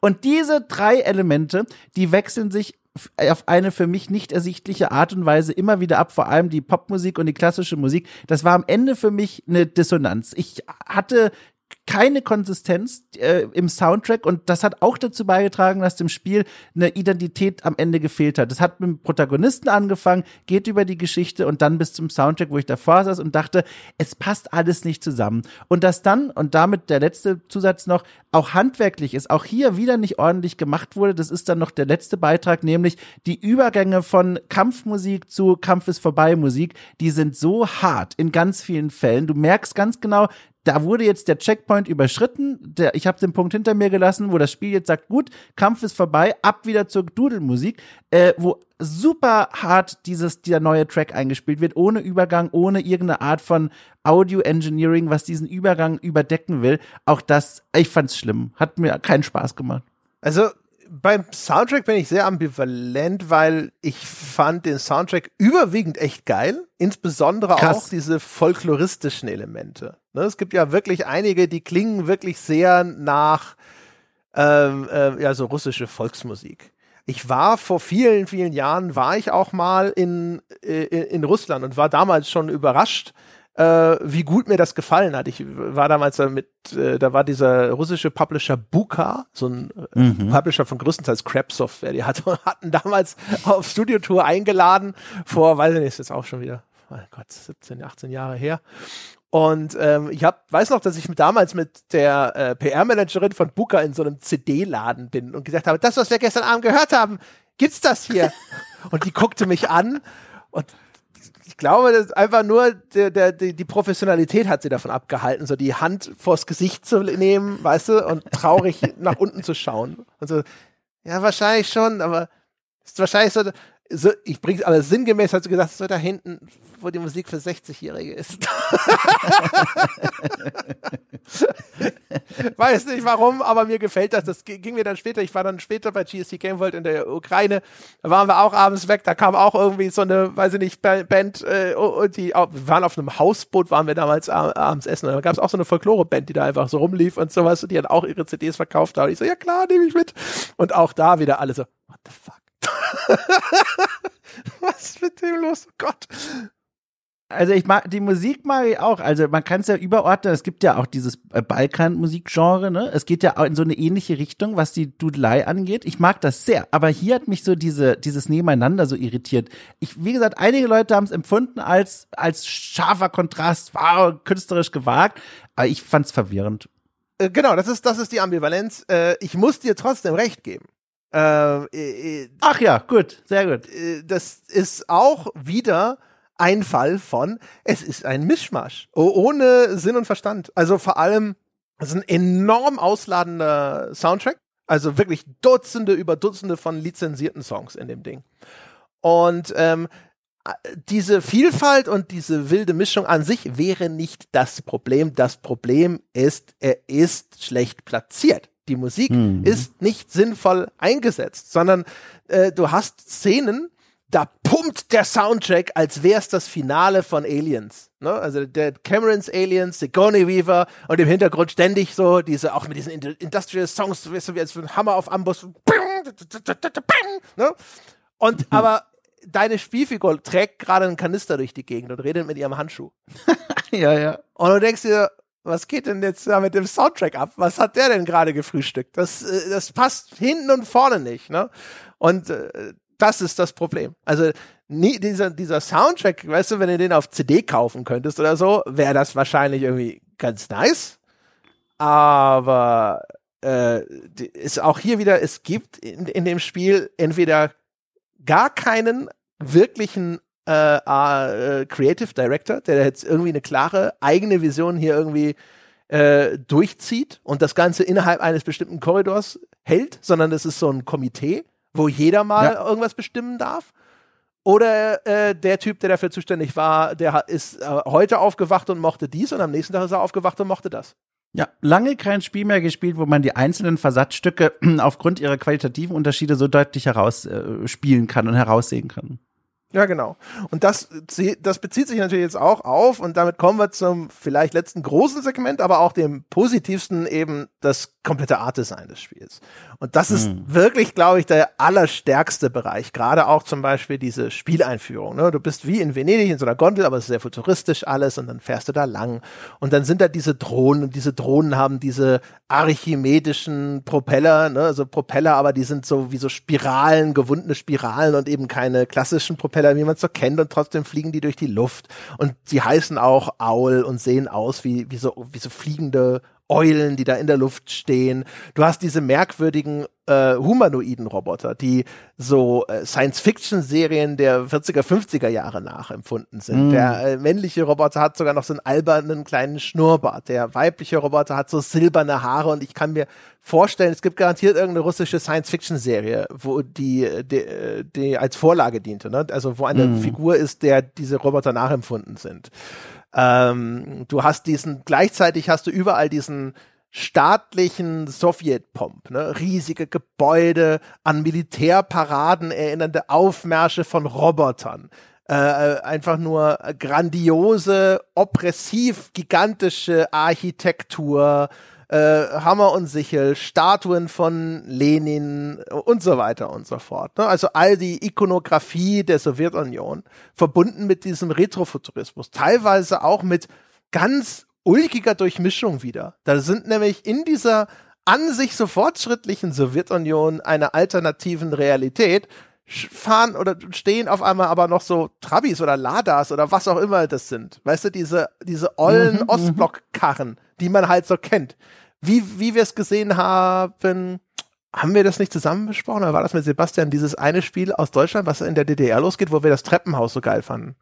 Das haben wir gemeinsam ja? besprochen. Äh, ach, David Jungnickel genau. und, na, wie heißt es? Ja. Das deutsche Half-Life hieß es in der Presse. Das deutsche Half-Life, was wir nicht mehr ja. sagen durften. ich habe den Namen vergessen, aber ja. Ja, ich weiß es leider auch nicht mehr. Gleich werde ich äh, gegoogelt haben, dann sage ich es nochmal schnell. Aber äh, Industria, genau. Industria. Ja. Oh, uns fiel es gleichzeitig ein. Ich drehe durch. Ja, schön. Da siehst du es. Also, auf jeden Fall, äh, auch da haben wir, hat man am Anfang so ein Auto vorbeifahren sehen. Ne? Die, die zählen zu der äh, dieser Ikonografie von ja der Osten früher. Da waren aber aber es passt überhaupt nicht zu dieser äh, diesem futuristischen Staat, der ja technologisch sich so viel weiterentwickelt hat. Man würde genau diese Karre eigentlich rauslassen, ne? Weil das ist ja. ja ein Symbol eigentlich für so Rückständigkeit und musste man nehmen, weil die anderen Güter waren nicht verfügbar und selbst für den Scheiß gab's Wartelisten. Aber die stehen da halt auch trotzdem rum. Und alles, all diese Melange, das, das ist visuell, finde ich, einfach ein äh, Entdeckungsspielplatz. Das ist wie ein Wirbelbild. Du entdeckst an jeder Ecke etwas, was irgendwie interessant ist zu betrachten. Äh, nett, aufregend, irritierend, alles wild durchmischt. Und also um das jetzt nicht alles zu wiederholen, noch einen Punkt, der oben drauf sitzt, weil da stimme ich dir überall zu. Es gab dann, und das hat mir vor Augen geführt, wie gut gerade die Einführung der Spielwelt in den ersten, in den, ja, eigentlich in den ersten Minuten war, in der ersten Stunde, wenn dann man all das mal durchschritten hat, die Stadt, diese Gondelfahrt, man weiß, was jetzt hier abgeht, dann gibt es noch eine schöne Fahrt mit einem fliegenden Auto, was kein wirkliches fliegendes Auto ist, sondern das Auto wird getragen und geflogen von einem Roboter, was irgendwie ganz nett war, auch wenn es im Spiel erklärt wird als Ritual, als Tradition, als Reminder dafür, wo es mal angefangen hat, dass quasi impliziert wird. Aber so eine geile Überraschung, ne? Also der steigt ja, genau, in das Auto ja. ein, ganz klassisch, und du erwartest, dass er losfährt. Und dann kommt halt so ein Flugroboter und äh, schießt da so Drahtseile rein und trägt es davon. Und es ist einfach nur, ist idiotisch, aber du denkst dir, das ist trotzdem geil. Damit habe ich nicht gerechnet. Ja, und bis dahin war das alles fast schon, also zu schön, um wahr zu sein. Einfach, es war alles so bunt und da war so viel schön und wir haben es schon einiger, äh, viel beschrieben. Und dann gibt's ja dieses, diesen chaotischen Einschnitt und wir kommen wieder zu uns und haben relativ schnell innerhalb von Sekunden eine große Axt in der Hand.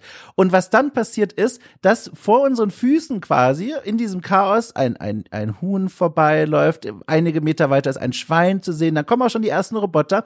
Und egal an welcher dieser dieser, ich sag mal, Objekte, man die Axt ausprobiert, es ist ein Einschnitt, wortwörtlich. Die Gewalt und die Brutalität, die plötzlich Teil des Spielerlebnisses ist und der Welt, das ist ein richtiger Einschnitt, der nur funktioniert, wenn man vorher so ein starkes, zusammenhängendes Bild der Spielwelt bekommen hat, das vor Idyll nur so gestrotzt hat. Und jetzt plötzlich vor, mit der Axt dazustehen und zu merken, man kann den Robotern die einzelnen Körperteile wegschlagen und übrigens nicht nur den, sondern auch den, den menschlichen Leichen, das war von dem Effekt her, der Brutalität und der Gewalt, so ein starker Moment, weil man gemerkt hat, wow, hier ist gerade zivilisatorisch irgendwas kaputt gegangen und das wird gezeigt durch diese Brutalität, die plötzlich möglich ist. Das war ein richtig starker Moment und ich dachte, wow, wenn es jetzt so weitergeht, äh, Game of the Year stellt sie heraus, äh, siehe dieser Podcast, nein, es hört dann auf.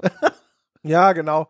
Genau, dieser ganze Einstieg, das, das lässt sich halt auch ewig Zeit dafür und ist mega, mega beeindruckend auch da schon so ein paar Sachen, ne, wo du denkst, ja, so, ja, okay, die Animationen sind nicht so toll, die ersten Dialoge und so weiter. Aber es ist halt einfach nur wie ein cooles Museum. Das ist ja einfach so. Das ist ja so ein klassischer äh, Vergnügungspark Geisterbahn-Abschnitt ne, zum Einstieg. Mhm. Einfach nur rumlaufen und schauen und meine Güte, es gibt echt viel zu schauen. Es gibt Schauwerte. Also das muss man dem Ding einfach mal zugute halten und auch lassen.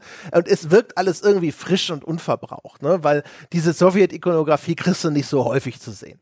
Und ähm, äh, bis dahin ist geil und dann ist es vorbei und dann sagt sich das Spiel geil und jetzt erstmal sechs Stunden Lagerhalle, ne? Und das ist halt, uh, dann kommst du in diesen, ich glaube, das erste ist der Vadilov oder so, Forschungskomplex. Und dann ist auch ganz schnell wieder der Ofen aus und dann ist es so, gleiche Umgebung wieder und wieder recycelt und wieder recycelt und wieder recycelt und dann dann hat es auf einmal, dann verliert es wieder sein Pacing. Ne? Dann äh, mhm. am Anfang ist es so dicht in seinen Details und in den neuen Eindrücken. Und dann geht's langsam los. Dann merkst du, dass das Nahkampfsystem ein bisschen scheiße ist, zumindest auf Konsole. Ähm, äh, dann kriegst du endlich Schusswaffen und dann geht's. Be beziehungsweise auch da zum Beispiel auch so, ein, so eine äh, meiner Meinung nach echt schlechte einfach Designentscheidung. Wenn du nach, wenn du seitlich, wenn du quasi strafst, ne, nach links und rechts deine Figur bewegst, mhm. ist das eine langsamere Bewegungsgeschwindigkeit als vor und zurück. Und das mag ja Sinn ergeben. Auch ich kann, wenn ich seitlich laufe, nicht so schnell rennen wie vorwärts. Ich kann das auch, aber rückwärts kann ich auch nicht so schnell laufen wie vorher, vorwärts. Aber äh, das, das finde ich führt zu einer völlig unbefriedigenden Shootersteuerung. Mhm. Und jedes Mal, wenn du beim nach vorne laufen ein bisschen zu schräg nach rechts oder links laufen willst, wird deine Figur verlangsamt. Und es ist dadurch hast du ständig so ein so ein Spielgefühl von so fühlt es sich an, diese Figur zu steuern. Und das habe ich gehasst. Ja. Es ist einfach, ich verstehe auch ehrlich gesagt diese Entscheidung überhaupt nicht. Und stattdessen ist es nicht mal so, dass man sagen könnte, ja, das machen sie, weil äh, ansonsten du im Nahkampf diese, diese Gegner, die KI irgendwie überfordern würdest. Weil dann wird das nämlich kompensiert durch so einen Ausweich-Dash-Move. Wo ich mir denke, so, gib mir einfach eine bessere Bewegungsgeschwindigkeit und nicht dieses komische Stop-and-Go-Verhalten und dann weiche ich einfach organisch aus. Also, oh. Ja, es ist sinnbildlich für dieses Spiel, dass der Teil des Podcasts, der eigentlich angekündigt wurde mit, jetzt gibt's noch einen letzten, äh, vor allem Positivpunkt, den wir besprechen wollen. Ja, das war ja nur apropos. Moment, jetzt mach's nicht kaputt. Das der endete wieder in einer Kritik. Das ist ein schönes Sinnbild fürs Spiel. Ich finde, auf der Note können wir eigentlich auch langsam zum Ende kommen. Ja, ist wahrscheinlich wahr. Also, oder ja.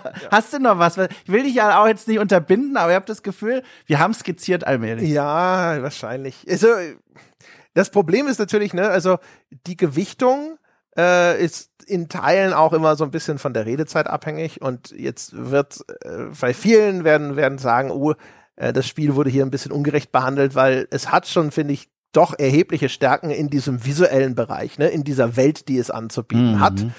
Und äh, dadurch, dass das jetzt kurz zur Sprache kam und wir dann, dann mir schon wieder der nächste Kritikpunkt eingefallen ist, der mir schon wichtig war, den zu erwähnen, das, aber dass das so abgewürgt wurde, dann wirkt es natürlich immer so ein bisschen, als ob das nicht hinreichend gewürdigt wurde. Deswegen äh, betone ich es jetzt nochmal, sage es nochmal deutlich, dass es in den Bereichen schon stark ist und wo es auch später immer mal wieder Sachen äh, hervorzaubert, die geil sind, sogar in den optionalen Bereichen. Also in einem dieser optionalen Bunker gibt es eine Testanlage, da gibt es so ein kleines Testdorf, was sie aufgebaut haben, um Niedrigtemperaturtests durchzuführen und haben da so eine, diese Halle mit diesem Dorf dann runtergekühlt, da liegt überall Schnee und erfrorene Roboter und so.